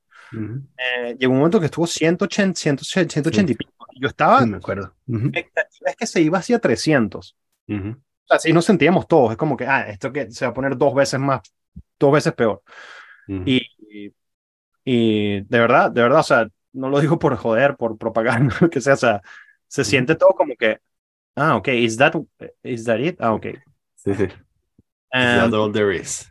O sea, McDonald's ya no existe, entonces ahorita hay una compañía rusa que se llama Kuznets. O sea, mira, las sanciones han generado, lo que han generado las sanciones es fortalecer el mercado nacional brutalmente. O sea, Mm. todo el dinero que sacaba McDonald's, todo el dinero que sacaba. BMW, todo, no BMW, no, ese ejemplo no es bueno, pero Volkswagen, todo el dinero que sacaba, eh, que sacaba, eh, bueno, no sé ahorita qué ejemplos puedo decir en este momento. Sí, pero yo, yo entiendo que ahora se recircula. Pero está esta, la, la hipótesis esto de la, de esas, de la tecnología, del, ¿sabes? Los, los, Chips y la los vaina. chips, los chips que son taiwaneses y vaina. Entiendo, no puedo decir que, que lo sé lo suficiente como para y quiera conversar al respecto. O sea, Mm. en nuestra vida, lo que, ah, mira, si tengo No, pero es que me, lo es que me interesa, no, más allá de, la, de lo que pueden, o sea, para, para tener una opinión de eso, leo el periódico, pero lo que me interesa es cómo lo ves tú. muy, muy interesante decirte. Eh, hay un tipo que se llama, que, que, bueno, es el padrino de mi, de mi esposa. Ese tipo, es, o sea, imagínate, él es el abogado de Mercedes-Benz en Rusia. Él es el abogado de, del aeropuerto, imagínate el aeropuerto, el abogado del aeropuerto de Maiquetía, ¿no? Así, o sea, Mm. los abogados más poderosos y más grandes de Rusia, no tiene nada que ver con política, él es como que corporate. Um, Ujú. Ujú. y él me echó un cuento muy interesante. Cada vez que yo voy para su casa nos caemos a curda y hablamos así de historia. vaina. el bicho Unión Ujú. Soviética, construyó un negocio por la Unión Soviética, es un tipo muy exitoso, es un, ej- un brutal ejemplo de persona, de pana. Es impresionante ese Ujú. tipo. Y, y, y nada, la última vez que nos vimos, él me contó una vaina burda interesante. Me dijo, "Re- quiero recordarte qué es lo que quiero decirte al final, so para, para que la idea sea. Mm. Tú me preguntaste acerca de los chips. Ujú. La respuesta va hacia lo siguiente. Las leyes se modificaron el año pasado. Ujú. Si tú, imagínate que yo me voy, yo Leonardo Pérez, me voy a Vietnam y compro 300.000 computadoras, Ujú. las monto en un barco y las mando a Rusia. Ujú. IBM viene a un tribunal ruso y le dice al tribunal ruso, mira, Leonardo Pérez está trayendo computadoras IBM sin licencia. El- el- Sí. Las leyes aquí cambiaron. El tribunal ruso le dice a IBM, no, no te voy a aceptar tu claim, no, no, no, no te voy a proteger. Ujú. Esa fue la respuesta ante las acciones. Y una vaina que me contó Sergei Pipilev, este tipo que te estoy diciendo. Es que ese fue un debate que ocurrió, que está, ese debate existe desde la Unión Soviética, desde que la Unión Soviética, cuando con la Unión Soviética, un coñazo de gente dijo, mira, Era lo mismo porque tenía un bloqueo de, de equipos electrónicos. ¿para qué vamos a respetar las leyes de importación? Ujú. Un coño madre, somos Rusia y nos, nos cagamos del mundo. Y otra gente dijo, no, no, no, mejor vamos a enfocarnos hacia el, el vector de Occidente, para que vengan inversiones, para que el mercado se sienta serio y, y- y occidental. Y bueno, lo que Ujú. pasó es que esa gente ahora ganó el debate 23 Ujú. años después. Y, y se agarraron la vaina y por eso es que por eso es que esa vaina fue clave para resolver el peor de la sanción. O sea, piensa, piensa en cualquier país del mundo. O sea, yo puedo ir a Mongolia y cómo coño tú enforzas a una vaina en Mongolia. Yo puedo ir a Mongolia y comprar 300 Mercedes y, y- y montarlos en un tren y traerlos a Moscú y venderlos. O sea, Ujú. Ujú.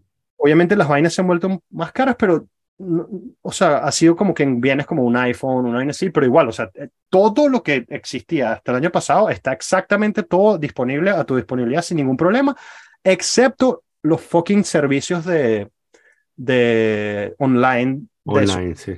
Te pueden ir todos a Sí. mamar un juego, así mismo. Ujú. Yo estoy demasiado arrecho al respecto. Ujú.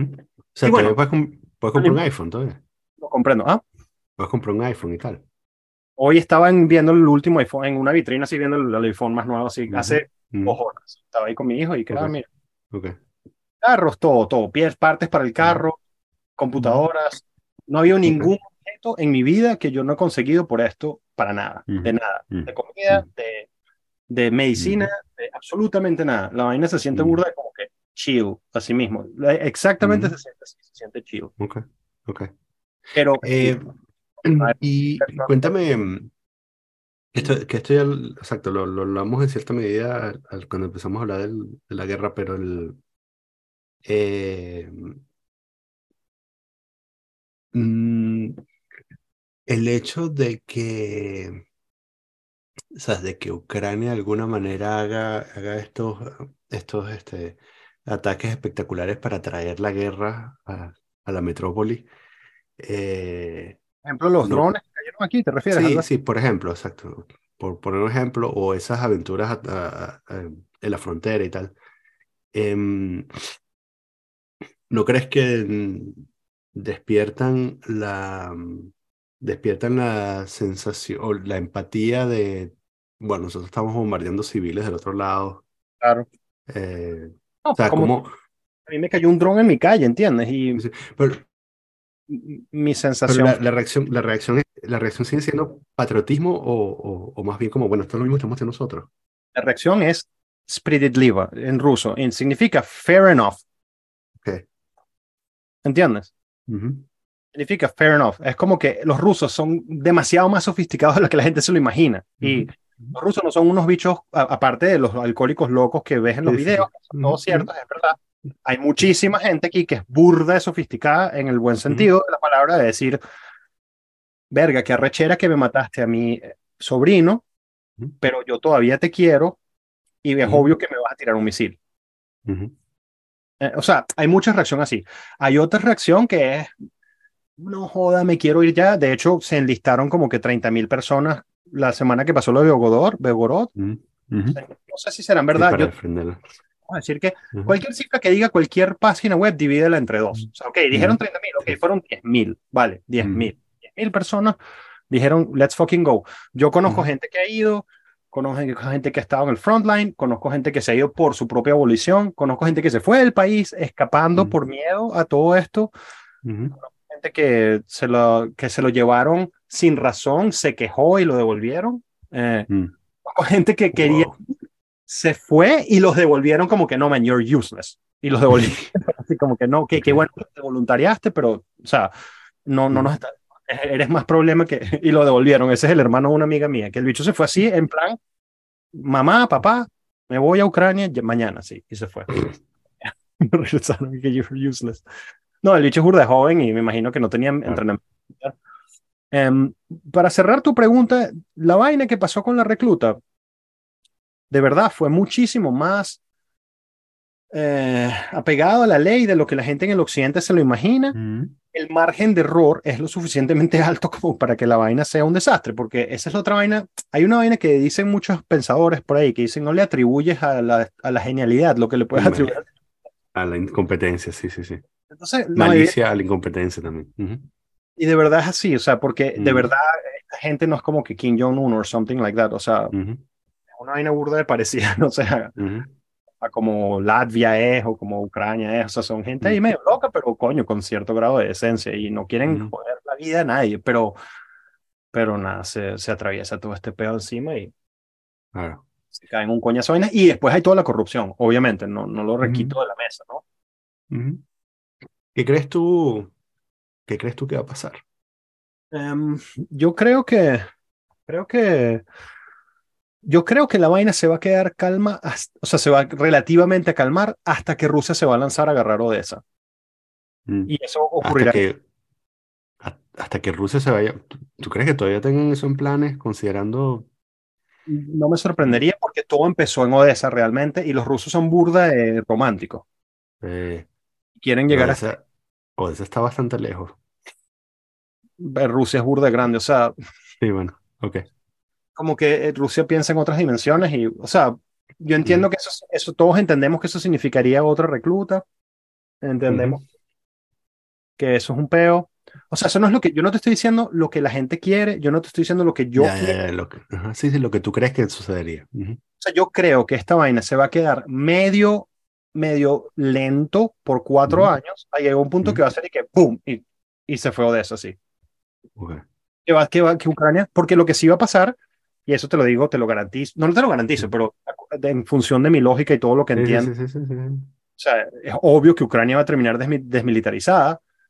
Eh, o sea, porque va a haber un punto en el cual se va a acabar el cheque. O sea, los, el occidente no puede ad infinitum seguir adelante. Y, y, es como que, ajá, llegaron 200 leopardos. Y es como que, ok, Rusia tiene 700 tanques equivalentes. O sea, y tiene la fábrica para hacerlo. Es como que What the fuck are you doing, man? O sea, esto no va a llegar a ninguna parte. O sea, es, yo, yo siempre digo un ejemplo, que es como que si Rusia se fuese una guerra en, en contra de China, una vaina así, yo en ese momento abogaría porque Rusia no haga una negociación, que Rusia no puede, tú no puedes tener una guerra con un país que es seis veces más grande que tú y pensar que las vainas van a salir bien. O sea, pienso yo, no sé, quizás por, será, cobarde una vaina así, pero coño, son demasiadas vidas. Mm. Y mm, yo creo que eso se va a quedar así. O sea, bueno, vamos a decir, déjame ponerte varios escenarios. Escenario uno es Odessa. Ese, ese es el escenario maximalista. Yo jamás, creo que no había, yo, esa, esa tesis de que los rusos pensaban que la guerra se iba a acabar en dos días y yo no, esa tesis jamás me parece, o sea, no hay una personalidad del ejército o del gobierno ruso que hizo una mención a eso, nunca. O sea, em, yo sí creo que el, se intentó activar lo mismo que pasó en Crimea. O sea, lo que pasó en Crimea fue que el momento en el cual los crimeanos vieron al ejército ruso ahí medio enconchado, porque fue lo que pasó, fue una vaina medio, medio escondida ahí, los Ujú. crimeanos dijeron, no, ¿sabes qué? Obviamente nosotros preferimos estar en Rusia. Y es verdad, o sea, eso yo lo considero verdad. Los, los, los rusos no es que creían que los ucranianos iban a aceptar eso, pero es que tenían que probar esa estrategia. Eso fue lo Ujú. que yo llegué a entender con el tiempo. Eso es la teoría que más me gusta. Puede ser bullshit, Ok. pero esa es la teoría que más me gusta. O sea, es como que you try that first and if it doesn't work, then you move. Ok, pero Ujú, ujú. maybe it works and then you save, the, you kill the Sí, sí, sí, claro, sí, bueno, sí, no, Y sí, decapitas al gobierno, sí, sí, sí. Fueron burda de rápido. Fue como que, ah, ok, it's not gonna be like that. Abort. Go to the next plan. Em, y y, y, y el, el plan siempre era, y yo creo que siempre era, reclamar el territorio que se llama Nueva Rusia, que Nuevo, Nueva Mm. Rusia, que esas son. Con el argumento que, que ahí mataron a 14.000 personas y maltratan a los rusos, pero obviamente o sea, son por intereses geopolíticos, monetarios, financieros, tecnológicos, mineros, es horrible, es asqueroso, pero también los ucranianos se, se, se, se, echaron una pea que, que los metió en un problema. Pues. En esa cuenta, si, te- si tengo entendido, en esa cuenta también están metidos em, la gente que quería vivir en Ucrania, ¿no? Y las víctimas del, del vuelo de Malasia Airlines. Pero bueno, No, bueno, o sea, obviamente, o sea, eso, es- es- ese 14.000 es, es el, es el, el basurero de la historia donde, donde han metido a toda la gente que se ha muerto ahí por cualquier razón. sí, yo creo que son como 7.000 rusos y 8.000 ucranianos o, o Es- 8.000 ujú. Y de- es verdad, y me, me alegra mucho que me hayas, porque yo obviamente estoy biased, y me alegra mucho que me hayas llevado a, a clarificar que es cierto. Ujú. Em, no, lo que pasa, lo que está pasando aquí es una vaina muy fea de la humanidad, pero es que hay países que actúan con impunidad porque pueden. Sí, ok. ¿Tú, tú no crees que en el, Horrible, pero es así. en el mismo sentido en el que mm, cuando a los griegos le dicen hay que apretarse el cinturón, en realidad no hay que apretarse el cinturón, es que no queremos seguir imprimiendo, ¿sabes? Y, y cuando, mm, y cuando a Rusia la sancionaron, dijeron, bueno, ahora sí va a caer y no, bueno, todo sigue igual porque tú siempre puedes imprimir plata, siempre puedes contrabandear y todo eso. Entonces, eso mismo, eh, y bueno, y, y la, el, el colapso, eh, el colapso en 2008 y, y la, el coronavirus en Occidente también demostraron que cualquier narrativa acerca de, eh, de que la riqueza es finita es mentira, porque siempre puedes, siempre puedes encontrar dinero de algún otro lugar, ¿no? Entonces, sí es posible que en algún momento eh, la OTAN diga, bueno, ya no vamos a poner más. Pero también es perfectamente posible que digan, bueno, ¿sabes qué? Rescatamos a 30 bancos en, ¿sabes? Tenemos 15 años rescatando a un coñazo de bancos y, y esta guerra es un error de redondeo comparado con ese rescate. Así que, bueno, nada, vamos a, Totalmente. vamos a aprender, vamos a aprender esa fotocopiadora de dólares y, y una- vamos a aprender esas fábricas. Una probabilidad. Y, y, lo, lo- lo- único que podemos decir al respecto, pues es un juego de Tug of War, de, de Ujú, Sí, el que paga ahí es el pueblo ucraniano. Sí, una claro. Sí, sí. Y ahí, ahí, ahí es donde yo quizás difiero con un burda de gente, pero, o sea, a mí, a mí me, me parece burda de preponderante eh, el rol. Bueno, no, es que esa vaina está. es- a mí me pasa que yo empiezo a decir una idea y, y, y mi mente la destruye. O sea, yo quería decir que es como que, bueno, mira, que los americanos están empujando esto demasiado y eso obviamente que ocurre porque es un clash, pero, pero al final, o sea, obviamente los ucranianos tienen su agencia y ellos no quieren que territorio y eso es una, un claim Ujú. absolutamente legítimo. Ujú. Y esa fue la vaina, a- mí me pareció, me- me- la, la noche que pasó esta vaina, Ujú. bueno, eso yo como que lo vi con claridad y, y mi, mi mente construyó un coñazo de ideas y la única idea que quedó ahí sólida fue como que, ah, ok, ya entiendo. Hay países en el mundo que hacen estas vainas y hay países en el mundo que no hacen estas vainas. Y es horroroso. Eso es Sí. lo único. Cuando dices estas vainas quiere decir invadir a alguien.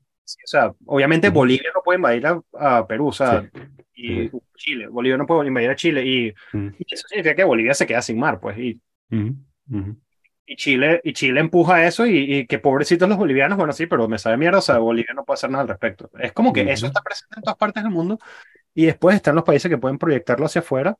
Eh, la vaina de la Unión, lo que pasa también es que los, los, los, los Westoids, esa palabra me parece burda desagradable, pero, pero la uso. Coño de la madre. De coño madre esa palabra, pero es, lo, es como los rusos llaman a, la gente. Sí, sí, sí, los Westoids, ok. Los Westoids, coño, le, verga, es que tengo un, un peso madre aquí, pero los Westoids se, se, limpian el culo rapidísimo con lo que fue la Unión Soviética y cómo eso se separó, esa es burda de complicado. Sí, sí, sí. Mm. Anyways, uh, estábamos volviendo a esto, o sea, es como que un poquito de background que hicimos acerca de, yo, también me imagino que me gusta conversar acerca de las, no, no, no hay justificaciones, pero de las, las aristas que, que salen ahí. Eh, pero volviendo al tema de los escenarios, está el escenario de esa, está el escenario okay. todo. Eh, ¿Tú, tú, tú, crees, ¿Tú crees que este, tú crees que los ucranianos lleguen a Sebastopol? No, yo creo que, hay, o sea, antes de que eso hay un bombardeo sistemático de Kiev, okay. totalmente. O sea, eh, no, hay, no hay manera que, okay. que un ruso se va a calar esa vaina. Okay. Eso, y... eso sí lo y te lo digo que casi que yo me siento así. Y, ajá. Sí, sí, sí, sí, o sea. Pero tú, pero tú crees que esa base es tuya. Obviamente. ok. Yo, yo, yo, de hecho sueño con vivir en Sebastopol y es, es, fue una vaina que ocurrió así, o sea, yo fui y nos enamoramos todos al primer momento y, o sea, yo... Bueno, pero no, no, no por eso, no por eso hay que invadir otro país. No, no, la... Lo que pasa es que, bueno, o sea... Eso puede sellar pasaporte. Uh -huh. eh, ahí, ahí no hay okay. nadie, no hay nadie que... Solo la, o sea, es burda y estúpida la vaina, pero solo la gente que está de acuerdo con eso me va a entender y la gente que no está de acuerdo con esto me va a odiar. O sea, ¿Sí? eh, Sí, sí, sí. no, hay un, no hay un punto medio. Mira. Y, no, y... pero piensa que chileno que vive en la zona que, que Bolivia reclama y dice, pero bueno, bueno esta, esta, esta, esta, es mi región. Y ya, y, se quedó, y ahí se queda la vaina. Y se queda la vaina y los, los bolivianos quieren salir, pero no lo van a tener. Punto. Y es, es horrible. Sí. Y este y el, el, el, puente de, el puente de tierra, el land bridge entre, entre el Donbass y, y Crimea? ¿Crees, ¿Tú crees que lleguen a Mariupol, por ejemplo? Ah, en función de lo que vi con la ofensiva que está ocurriendo ahora, uh -huh. eh, van a tener que cambiar sus tácticas acudamente uh -huh. van a seguir perdiendo vainas porque los rusos montaron una defensa burda de cabilla por ahí. O sea, uh -huh. yo creo, va a ser burda difícil. De hecho, hay un mapa aquí que está de la estaba viendo en, en, en la BBC. Mm y echamos a la vaina es.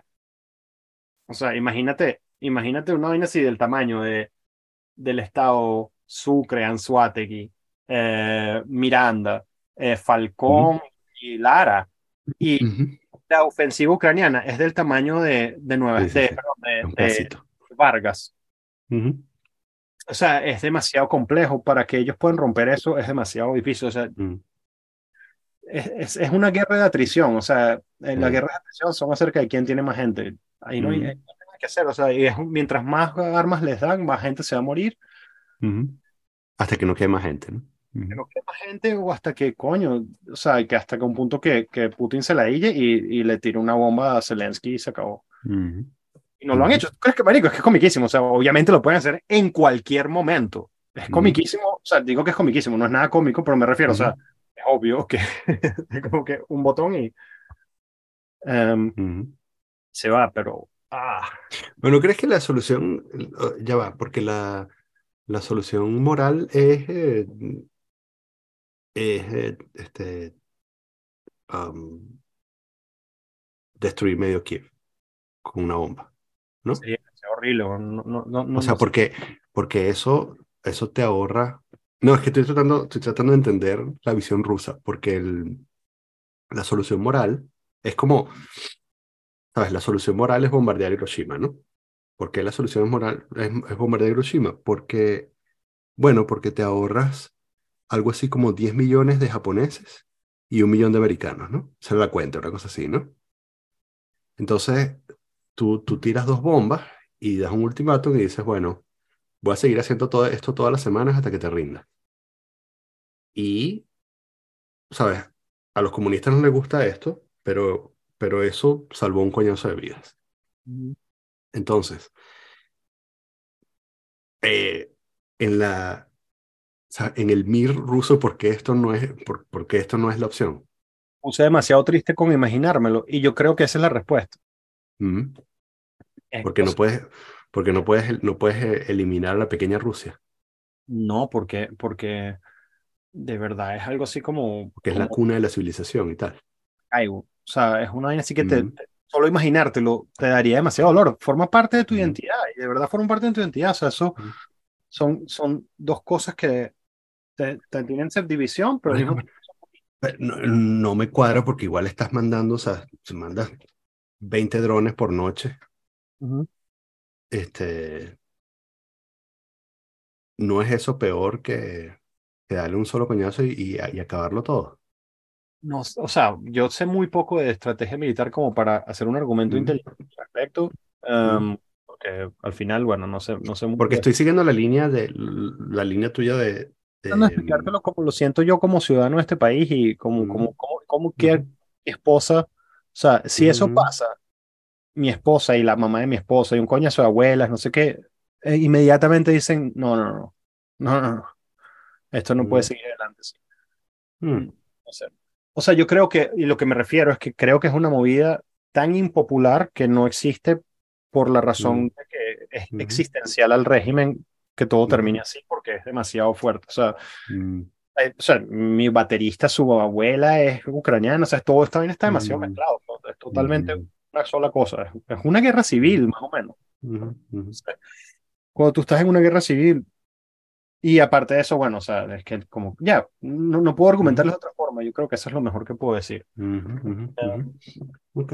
Y aparte que creo que los objetivos no están muy lejos de, de ser o- alcanzados already, o sea, yo no, o sea, cuando tú ves los resultados de las elecciones en Ucrania en el 2000 2014, 2012, creo que es como que tú ves sí, el, el land bridge de, de Sí, vota por, por el prorruso y el otro, o sea, esa cosa, esa división histórica existe ahí. Y, ahí hay- y, y, y bueno, después está todas las complejidades y la vaina, los peos al respecto. Porque el, el otro miedo es eso, que, que si, o sea, llegan Odessa, después, ¿sabes? De- después, este, dentro de cinco años más, este, Obvio, vaina así. llegan a Transinitra, después de cinco años más llegan. ¿Sabes? No lo sé. Yo no siento que ese es en, en 15 años están en Lisboa. Claro, yo no siento que ese es el proyecto, pero fuck, Mm. ¿cómo puedo yo imaginarme eso? O sea, yo no siento que es el proyecto como persona que está aquí. La gente que está en, o sea, yo lo que hago con este tipo de temas, incluido, incluido Bitcoin también y, Ujú, mi vida profesional y familiar es extremadamente time consuming. O sea, ujú, yo más o menos como que de- a- me armo columnas de, de información y le delego mi pensamiento a alguien o a cierto grupo de gente. O sea, es como que voy a confiar en la opinión de esta persona. Ujú. Eh, porque no puedo, o sea, no puedo ahorita en este Sí. momento procesarlo Sí, todo. Sí. Para mí, ese grupo de personas son este Peter Nimitz, eh, Russians with Attitude. Ujú, eh, hay un grupo de gente que son de, la, de, la, de, de los bloggers en inglés rusos que están activos en este momento que han estado leyendo este pedazo hace años. Mm. Y ellos no te. Ellos son genuinamente así y han sido así por décadas, o sea, y, lo puede, y está todo documentado en internet. Y a ellos no les interesa nada que no tengan, que vaya más allá de, de, de Nueva Rocía. O sea, lo que pasó aquí es que en, en mayo, no me acuerdo cuando hubo una masacre de unos rusos en, en Odessa, en, un, en Ujú. el, el Partido Comunista, creo que fue. Ujú, Em, y todos los bloggers y la gente que vio esa vaina quedó demasiado picada, ujú. Y ellos han estado como que no se han olvidado de eso jamás. Y después empezó la guerra en el Donbass y se murieron 8.000 ucranianos y 7.000 rusos, 7.000 rus ucranianos, 8.000 rusos, se murió un gentío. Eh, y ellos estaban siguiendo todo eso todo el tiempo. Y cuando tú les digas a ellos, vámonos a Lisboa, ellos están así, vete a la mierda. No saben qué mierda es Lisboa. Yo lo que quiero es que, ay, si tú eres una persona que eres ruso, no te sientas que te están persiguiendo. Eh, eh, eh, Moldavia es parte de Rusia, ¿o ¿no? No sé, yo no lo sé. O sea, formalmente no lo es. No, yo sé, yo sé que no lo es, pero lo ven, o sea, ¿cómo lo ven? ¿Cómo responder esa pregunta? Yo creo que no, pero no Ah, lo puedo. este, sea, si le preguntas que sea la familia de tu esposa, ellos no hablan de... No, no, no, no, no. Crimea no hay duda al respecto, o sea, ahí y yo lo digo como también como ruso, así, ¿no? o sea, eso, yo he estado en Crimea tres veces y he hablado con taxistas, con gente, todo el mundo, y es obvio que es como que yes, o sea, esto era algo así como, ¿sabes? Eh, esos, esos, dos carajos que tenían que casarse y el día que, la, que el carajo le propuso matrimonio, todo el mundo fue como que yes, yes, of course. Y eso fue así porque Rusia paga mejor, Rusia tiene mejores turistas, Rusia tiene más dinero, Mm. La esposa de mi, de mi compañero de negocios nació en, en, en, ¿cómo se llama? No, no quiero decir Sebastopol, no es Sebastopol, en, se me acaba de ahorita, luego, luego en la capital de Crimea. Ah, no, no es en Yalta, no es en Yalta, en Simferopol. Eh, la jeva de mi, o sea, la, la, la, esposa de mi business partner nació en Simferopol. Mi abuela vive allá, etcétera. O sea, yo tengo demasiados amigos que migraron de Crimea a Rusia el día que Crimea se formó parte de Rusia, que ya se moró a Moscú, sea, Querían vivir. Todo, y es la mayoría. Um, pero, pero Moldovia, no sí no se siente así, pero yo no puedo responder esas preguntas, honest, porque no lo sé.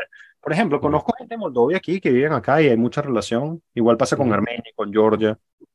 Um, pero, nada. Okay.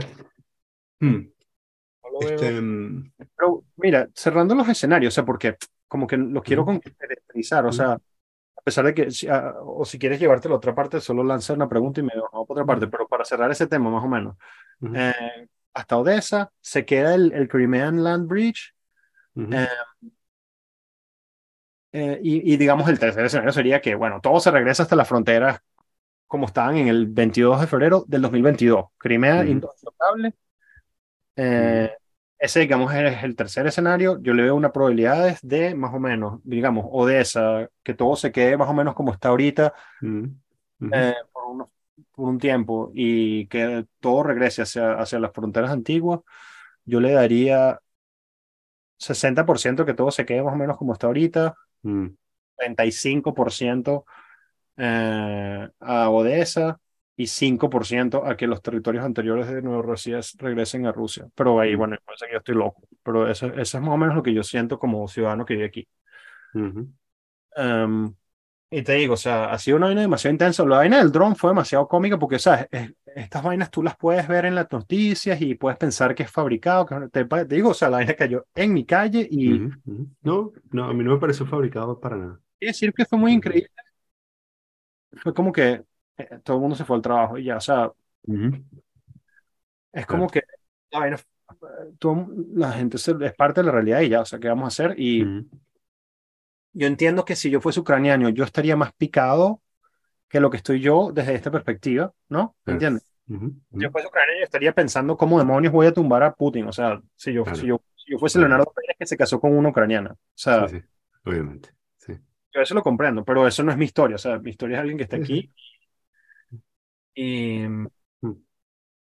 y, y, eso, o sea, me imagino esos porcentajes dentro de eso. Y, yo creo que eso. Ahora, lo que tienes que saber, si quieres construir ideas más sofisticadas de cómo este, este conflicto y hacia dónde se puede ir, es que los tipos que yo sigo están absolutamente súper molestos con Putin. O sea, están. Y eso o sea, la gente de a pie no está molesto con Putin tanto como la gente que es más como que conocida historiadores porque les parece que el movimiento ha sido demasiado suave. Mm. Y piensan más o menos en lo que tú estabas diciendo. O sea, ellos culpan a Putin por generar más muertes por ser tan bonachón y tan mm. en la manera como decidió empezar la vaina. Entonces, sí hay mucha gente que está recha con eso y que ellos son, en, o sea, que ellos están alineados en los objetivos pero están muy molestos con la decepción y eso puede ser, de hecho no puede ser, te lo digo. O sea, me imagino que esa sería la parte por la cual la, historia de Putin se fractura, pero esa vaina de que aquí eso ocurra, hay como que cinco o seis años mínimos, mm, pueden ser diez. Eh, no se ve ningún cambio inmediato, pero sí se siente que yo he visto, hay un tipo que se llama Anatoly Karlin, que, que es un, un analista que está ahí en Twitter también, eh, y él, él, es, él es más de los que llaman los maximalistas, o sea, él estaba como que go, go to, go to, ¿cómo se llama? Go to el Ajá, go to el vote. él es más de los, o sea, y él es como que un analista geopolítico y el bicho no es un coño madre, hijo de puta, lo que pasa es que, bueno, es un analista geopolítico, o sea, y, es burde coño medio que puso su postura, lo comprendo, pero el Mm. tipo no es como que Hitler or something like that, o sea, el Mm. bicho. Carajo es una persona normal y bueno, él tiene esa postura y, y él está en ruptura con, el, con la línea gubernamental, pues. Sí. ¿Tú, tú crees que exista una, mm, una disonancia entre lo que los rusos creen que pueden hacer y lo que de verdad pueden hacer? Es probable, es probable. Em, es una ¿Te excelente... puedo, puedo contar una anécdota personal? Eh, yo trabajo con, bueno, he trabajado durante años ya, este, como más de 10 años. He trabajado con varios rusos, he trabajado con varios ucranianos, he trabajado con mucha gente de Europa del Este. Eh, una de las cosas fijas, y esto probablemente es anecdótico y ya, pero una de las cosas fijas que sucede es que yo dejé de creer en los rusos, dejé de creer en los ucranianos. Cuando me decían, cuando me decían sobre las posibilidades de las cosas que se podían hacer y sobre los deadlines. Claro. Sobre Sí. todo porque yo fui, yo fui entrenado por los americanos, ¿no? Como cualquier otra persona de Latinoamérica, yo fui entrenado col- por los americanos, ¿no? Y trabajo con burda alemanes también. Y trabajo con suizos. Y Ujú. entonces, ¿sabes? Y entonces, eh, ahora los veo como veo yo a cualquier otro latinoamericano. En los que, ¿sabes? Cuando me dicen algo, que algo es posible y que algo, ¿sabes? Yo digo, bueno, vamos a investigar esto un poco más. A ver, cuéntame más por qué crees que es posible. Entonces, muchos de estos claims de actually ambos lados, tanto de los ucranianos como de los rusos, cuando eso, cuando dicen que, que van a llegar al Lviv o que van a partir Ucrania en dos y la, una mitad se la van a dar a los polacos y todo eso, yo trabajo también con polacos y no son iguales que los ucranianos ni que los rusos. Este, son, sí, son como más, más como los alemanes. Y este, todo esto es anecdótico. Pero bueno, lo que quiero decir es que eh, cuando hablan de, de que van a partir ese país y eh, en dos, yo digo, I don't know, man. Este, o sea, sí, llegaste a Berlín, pero bueno, eso eran, eso eran otras condiciones. No, claro. Este, y, y yo no sé. O sea, quizás todos los rusos buenos se quedaron en Rusia también. Y, Los- y me han tocado, y me han tocado todos los rusos malos. No, no, no, eh, Pero- no, o sea, lo que estás diciendo, lo que pasa es que tú no has, no has, no has, no has visto San Petersburgo, no has visto... No, Yo, yo, yo no dudo, yo no dudo que sean grandes ciudades y no dudo, además, ya va, pero perdón, porque quiero, quiero también, estoy pintando una cosa súper mal. A la misma vez, sim- simultáneamente en mi, en mi cabeza, junto con toda esta experiencia, vive también eh, eh, esta misma gente eh, con la que he tenido estas experiencias, también han escrito papers arrechísimos y Mm. tienen una educación arrechísima y una cultura arrechísima. Y entonces saben unas cosas que son muy arrechas. Pero bueno, tienen un, tienen un ligero problema de, de, de que no saben dónde, hasta dónde llegan sus capacidades. Cierto, es obviamente cierto. Lo que yo quería decir al respecto es que yo no entendía lo, mm, yo no entendía lo pro y lo grande que era esta vaina hasta que lo vi yo con mis propios ojos. O sea, Mm, mm, eh, o sea, montarte en un tren aquí e irte a, a cruzar uno de los países más grandes del mundo mm, y, y la vaina, o sea, eh, obviamente si quieres comparar con la calidad de un tren alemán, una vaina así, vas a, vas a ver cosas un poco diferentes. mm. No estoy claiming que es lo mismo, pero, pero, marico, yo me acuerdo cuando me dijeron, me dijeron, no, mira, cuando yo todos los años, de, de hecho me voy la semana que viene, juju, a, a Sochi, bravo, no, estoy mamadísimo, estoy mamado. Sochi es en la playa. Cool, sí. Y, imagínate, el Henry Pitier, ¿te acuerdas de Henry Pitier, no, en Venezuela? Sí. Imagínate el Henry Pitier, pero como que 200 kilómetros de largo. Sí, del tamaño de Venezuela. Es repetida, pero del tamaño de Venezuela. no tanto, pero, pero imagínate como el Henry Pitier de, eh, imagínate una cosa como el Henry Pitier que, que va, eh, para el quien no sea de Venezuela, esto, esto es un parque nacional de Venezuela que queda cerca del mar. Eh, imagínate un- eh, un- una vaina, y son montañas y selva y, y playa. Imagínate una cosa así, pero que sea del tamaño, es como que entre Caracas y del Tamacuno, no es así, exagerando, no sé, pero es algo como que entre Caracas y el estado Sucre, algo así. Y no hay un coño ahí, ¿no? Nada, ¿Ah? como, o sea, es bosque y ya, ¿no? No, no, no, es un tripeo, es como que un montón de, un montón de, unas, unas, unas, unas, como la, como la traza que, que está entre Magracay y, y Cuyagua o Choroní, pero súper pro, o sea, donde pasan camiones, todo, y va súper bien, o sea, y a lo largo de esa cosa hay pueblitos y al lado de la playa, no sé qué, es súper, súper tripa y hay cascadas por todas partes. Em, la vaina es un tripeo, pero eso, no, me acuerdo por qué estábamos hablando de Sochi. Porque te estoy hablando de que de, eh, estimar mal las, tus capacidades. rusos, estimando mal. Ah, no, no, no, no. Lo que quería decirte es que cada año yo viajo a Sochi y cuando, cuando, cuando fui a Sochi y vi esa autopista, esa, esa carretera que corre, que está muy bien armada, es una vaina súper challenging. Y pensé que en Irkutsk, que es donde está el lago Baikal, hay otra autopista así y es como que, verga, weón, qué peo esta vaina. O sea, Rusia es un, país, grande.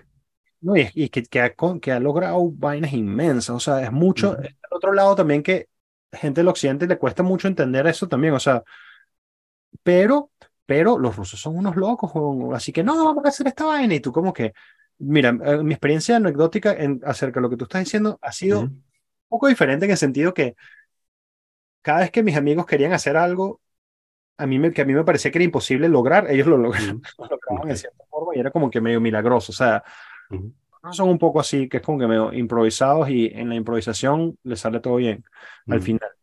Porque siendo el país tan desastroso como es, los bichos sacan gente al espacio todas las semanas. O sea, es, em, es, es burda raro, es como que...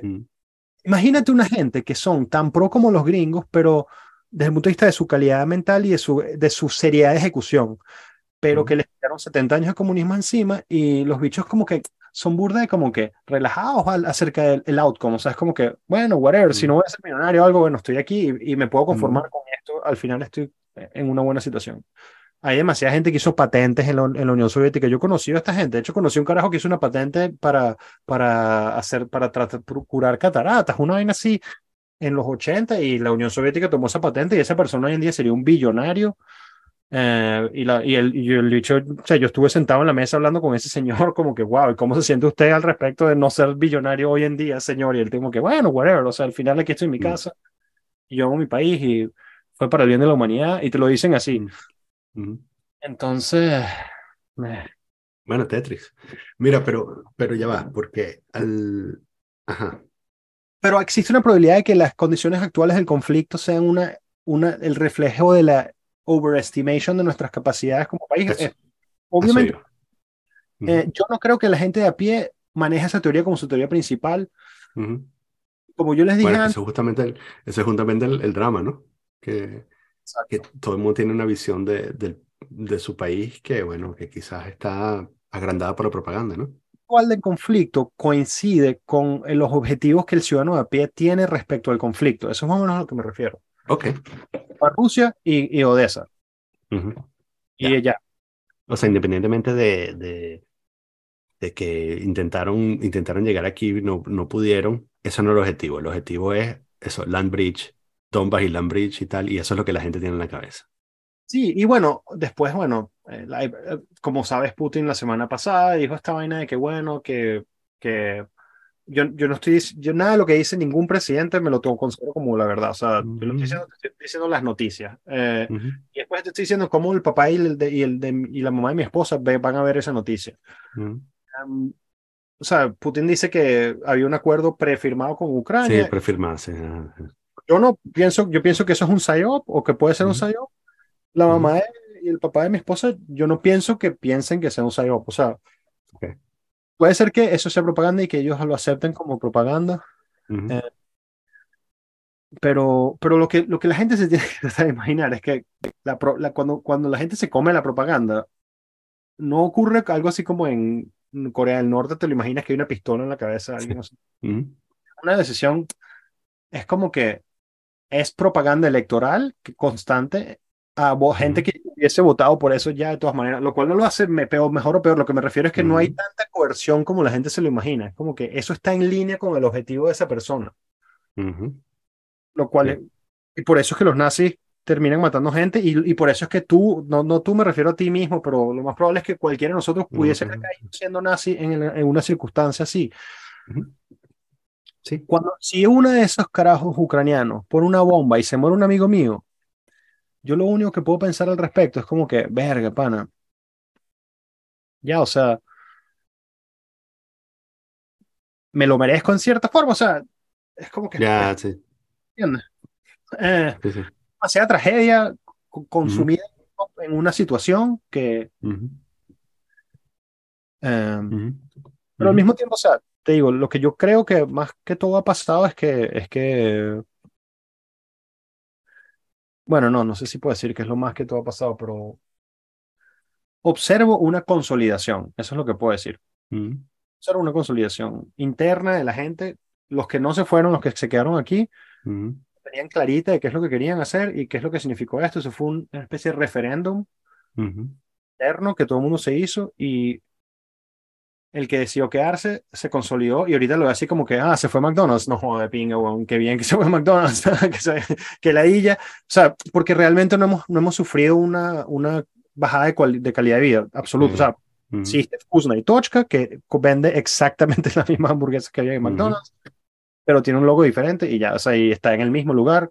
Y lo mismo pasa con todo, entonces, y por, nos sacaron del Swift y nos, nos, nos lanzamos a cripto y no, no todo el mundo, pero, o sea, Ujú. hay bancos que todavía puedes hacer cosas con, y también hay criptocartas, o sea, de crédito. Em, y entonces, y nos cerraron las vainas en internet y, ha sido, y eso sí ha sido, bueno, cada quien ha, ha- ha estado coping con eso de una forma diferente. Eh, la Ujú. mayoría de mis amigos siguen usando todo lo que usaban anteriormente, o sea, Google, Facebook, eh, Instagram, bueno, Facebook se ha muerto aquí totalmente, Google, Instagram, eh. Y, y- TikTok. ¿Como Ah, una VPN o qué? sí, sí, sí, sí. Mm. Una VPN y de hecho como que por ejemplo a mí eh, eh, la vaina de los VPNs aquí ya es como que un amigo me de cumpleaños me regaló un VPN es una parte tan instrumental de la vida que Mm. está en todas partes y todo el mundo la usa todo el tiempo pa- para lograr accesar a ChatGPT lo logramos hacer y Mm. todo Ok. Ok. Sí, este. Ya deberíamos ir cerrando, pero es que me vino otra cosa. Suponte que la deriva de Polonia hacia la extrema derecha, llega un político que, no sé, de Gdansk y gana las elecciones y dice, bueno, ¿sabes qué? Kaliningrado no es ningún Kaliningrado. ¿Tú crees que esto sería equivalente sería equivalente em, ok al Land Bridge y tal? Y entonces dicen, sí sí sí sí Mm, yo no mi, mi instinto intelectual es acudir a las- los paralelismos históricos sí. Pero no lo voy a hacer porque no conozco la situación lo suficientemente bien. Eh, O sea- entiendo un poquito. No, no, pero voy a entrar, voy a entrar, voy a entrar a la situación. Lo que he entendido después de la guerra es que la única respuesta que un país como Rusia le hace a eso es como que, ok, go ahead. Claro, sí. Sí, trata de hacerlo. Te monta en la sangre, brother, lo empiezas a pensar, lo sí. empiezas a pensar. Y te lo digo yo como persona que lo pienso, lo es mi opinión respecto a lo que tocas de decir, es exactamente eso. Ok, ¿lo quieres intentar? Vamos a intentarlo. O sea, yo obviamente estoy en desacuerdo con esto, y va a haber un peo si tú tratas de resolverlo de otra forma. Sí. Y esos son los que, o sea, eso es lo mismo que pasa con Estados Unidos. O sea, tú no puedes, tú no puedes, mira, yo quería, una de las cosas que quería conversar contigo es ese- esa vaina que está pasando ahorita en, en, en, en Cuba con, con la posición china eh, que se está armando en Cuba. O sea, se está hablando Ujú. como una especie de, me- no es una, hay una, es una- un puesto observatorio donde el ejército chino puede hacer algunas Ujú. vainas como pequeñitas. Ujú. Yo estaba siguiendo la versión, obviamente, me interesa porque es cómico, o sea, es como que, Sí, sí. Ujú. there you go, in your neighbor. Military support. Ah, ah, ah.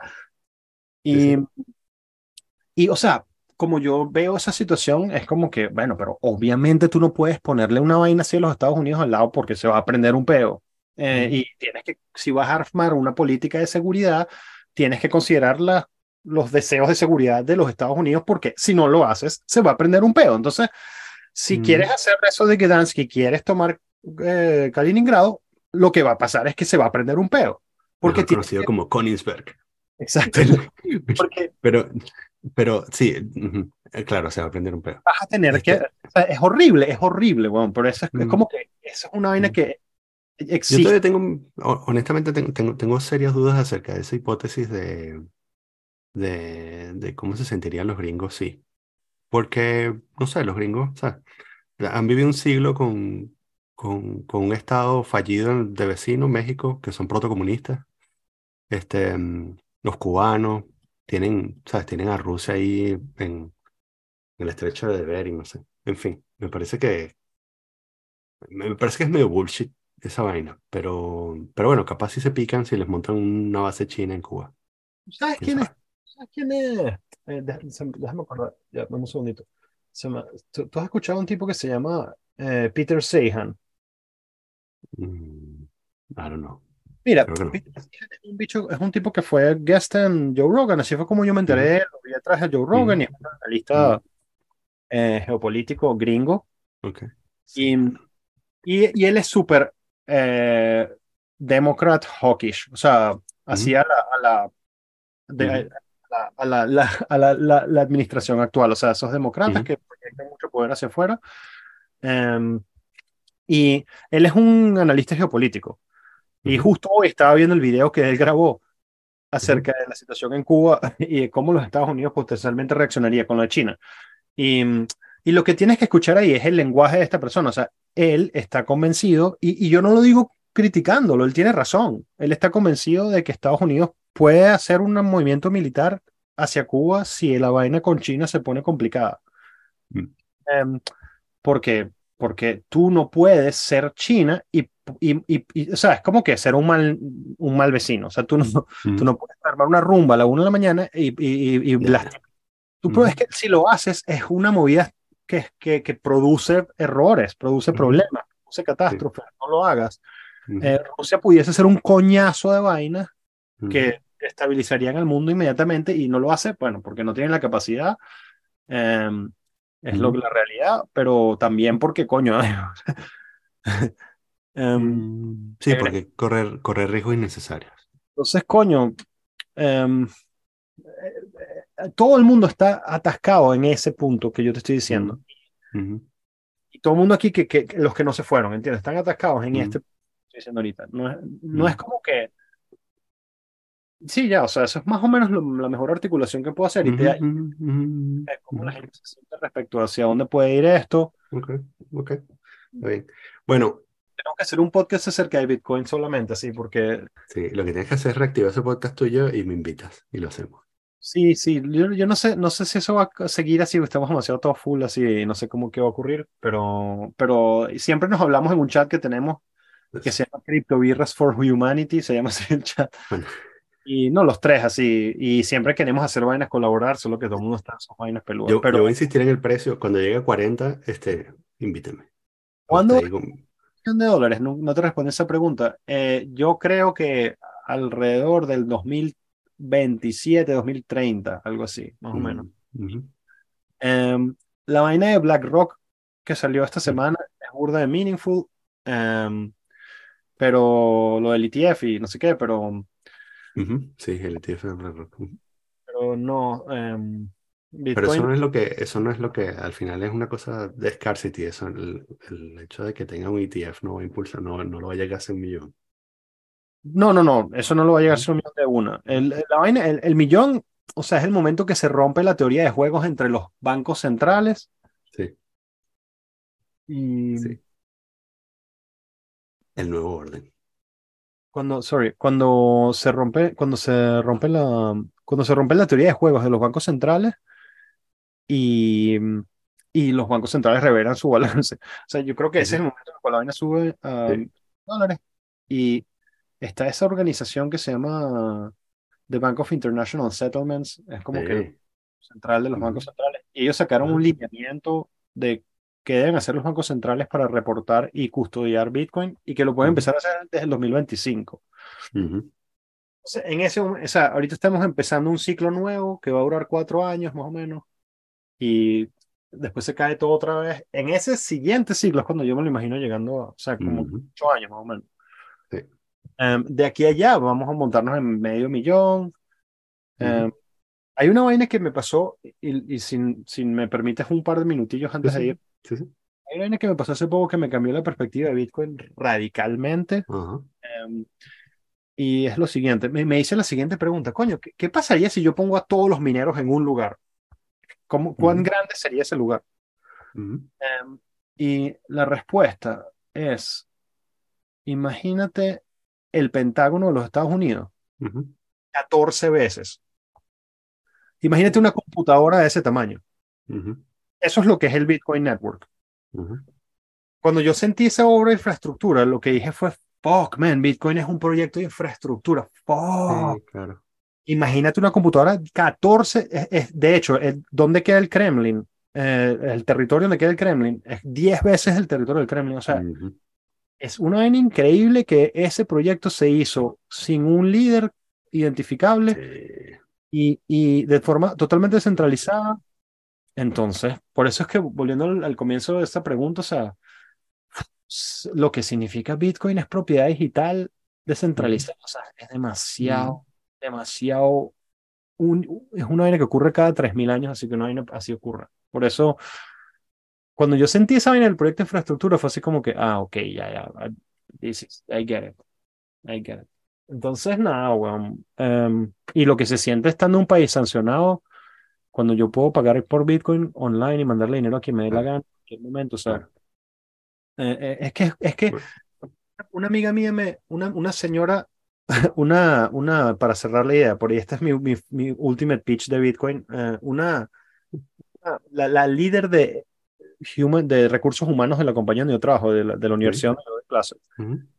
Hace dos semanas empezamos a hablar y yo le comenté acerca de Bitcoin, le dije como que, bueno, whatever, who cares. Y dos semanas después yo le dije lo siguiente, le dije, mira, el mundo se está digitalizando, ¿cierto? Y me dijo, sí. ¿Tú usas cash? Y la gente me dice, no. Yo le dije, ok, déjame imaginarte un mundo sin cash, porque ese es el mundo que vamos a vivir pronto. Ay, eh, déjame, trata de imaginarte un mundo sin cash. Y la jeva me dice, genial. Y yo le dije, ok, ahora trata de, de pagarle a alguien para que no se lleven a tu hijo a la recluta.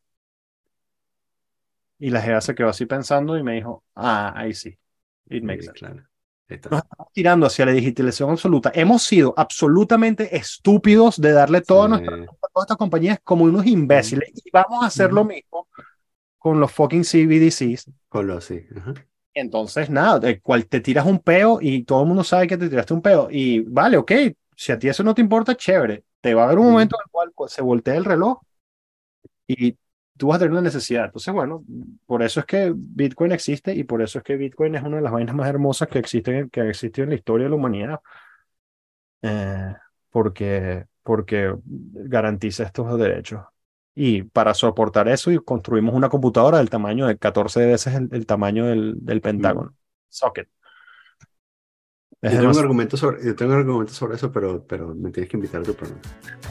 Coming soon in a podcast near you.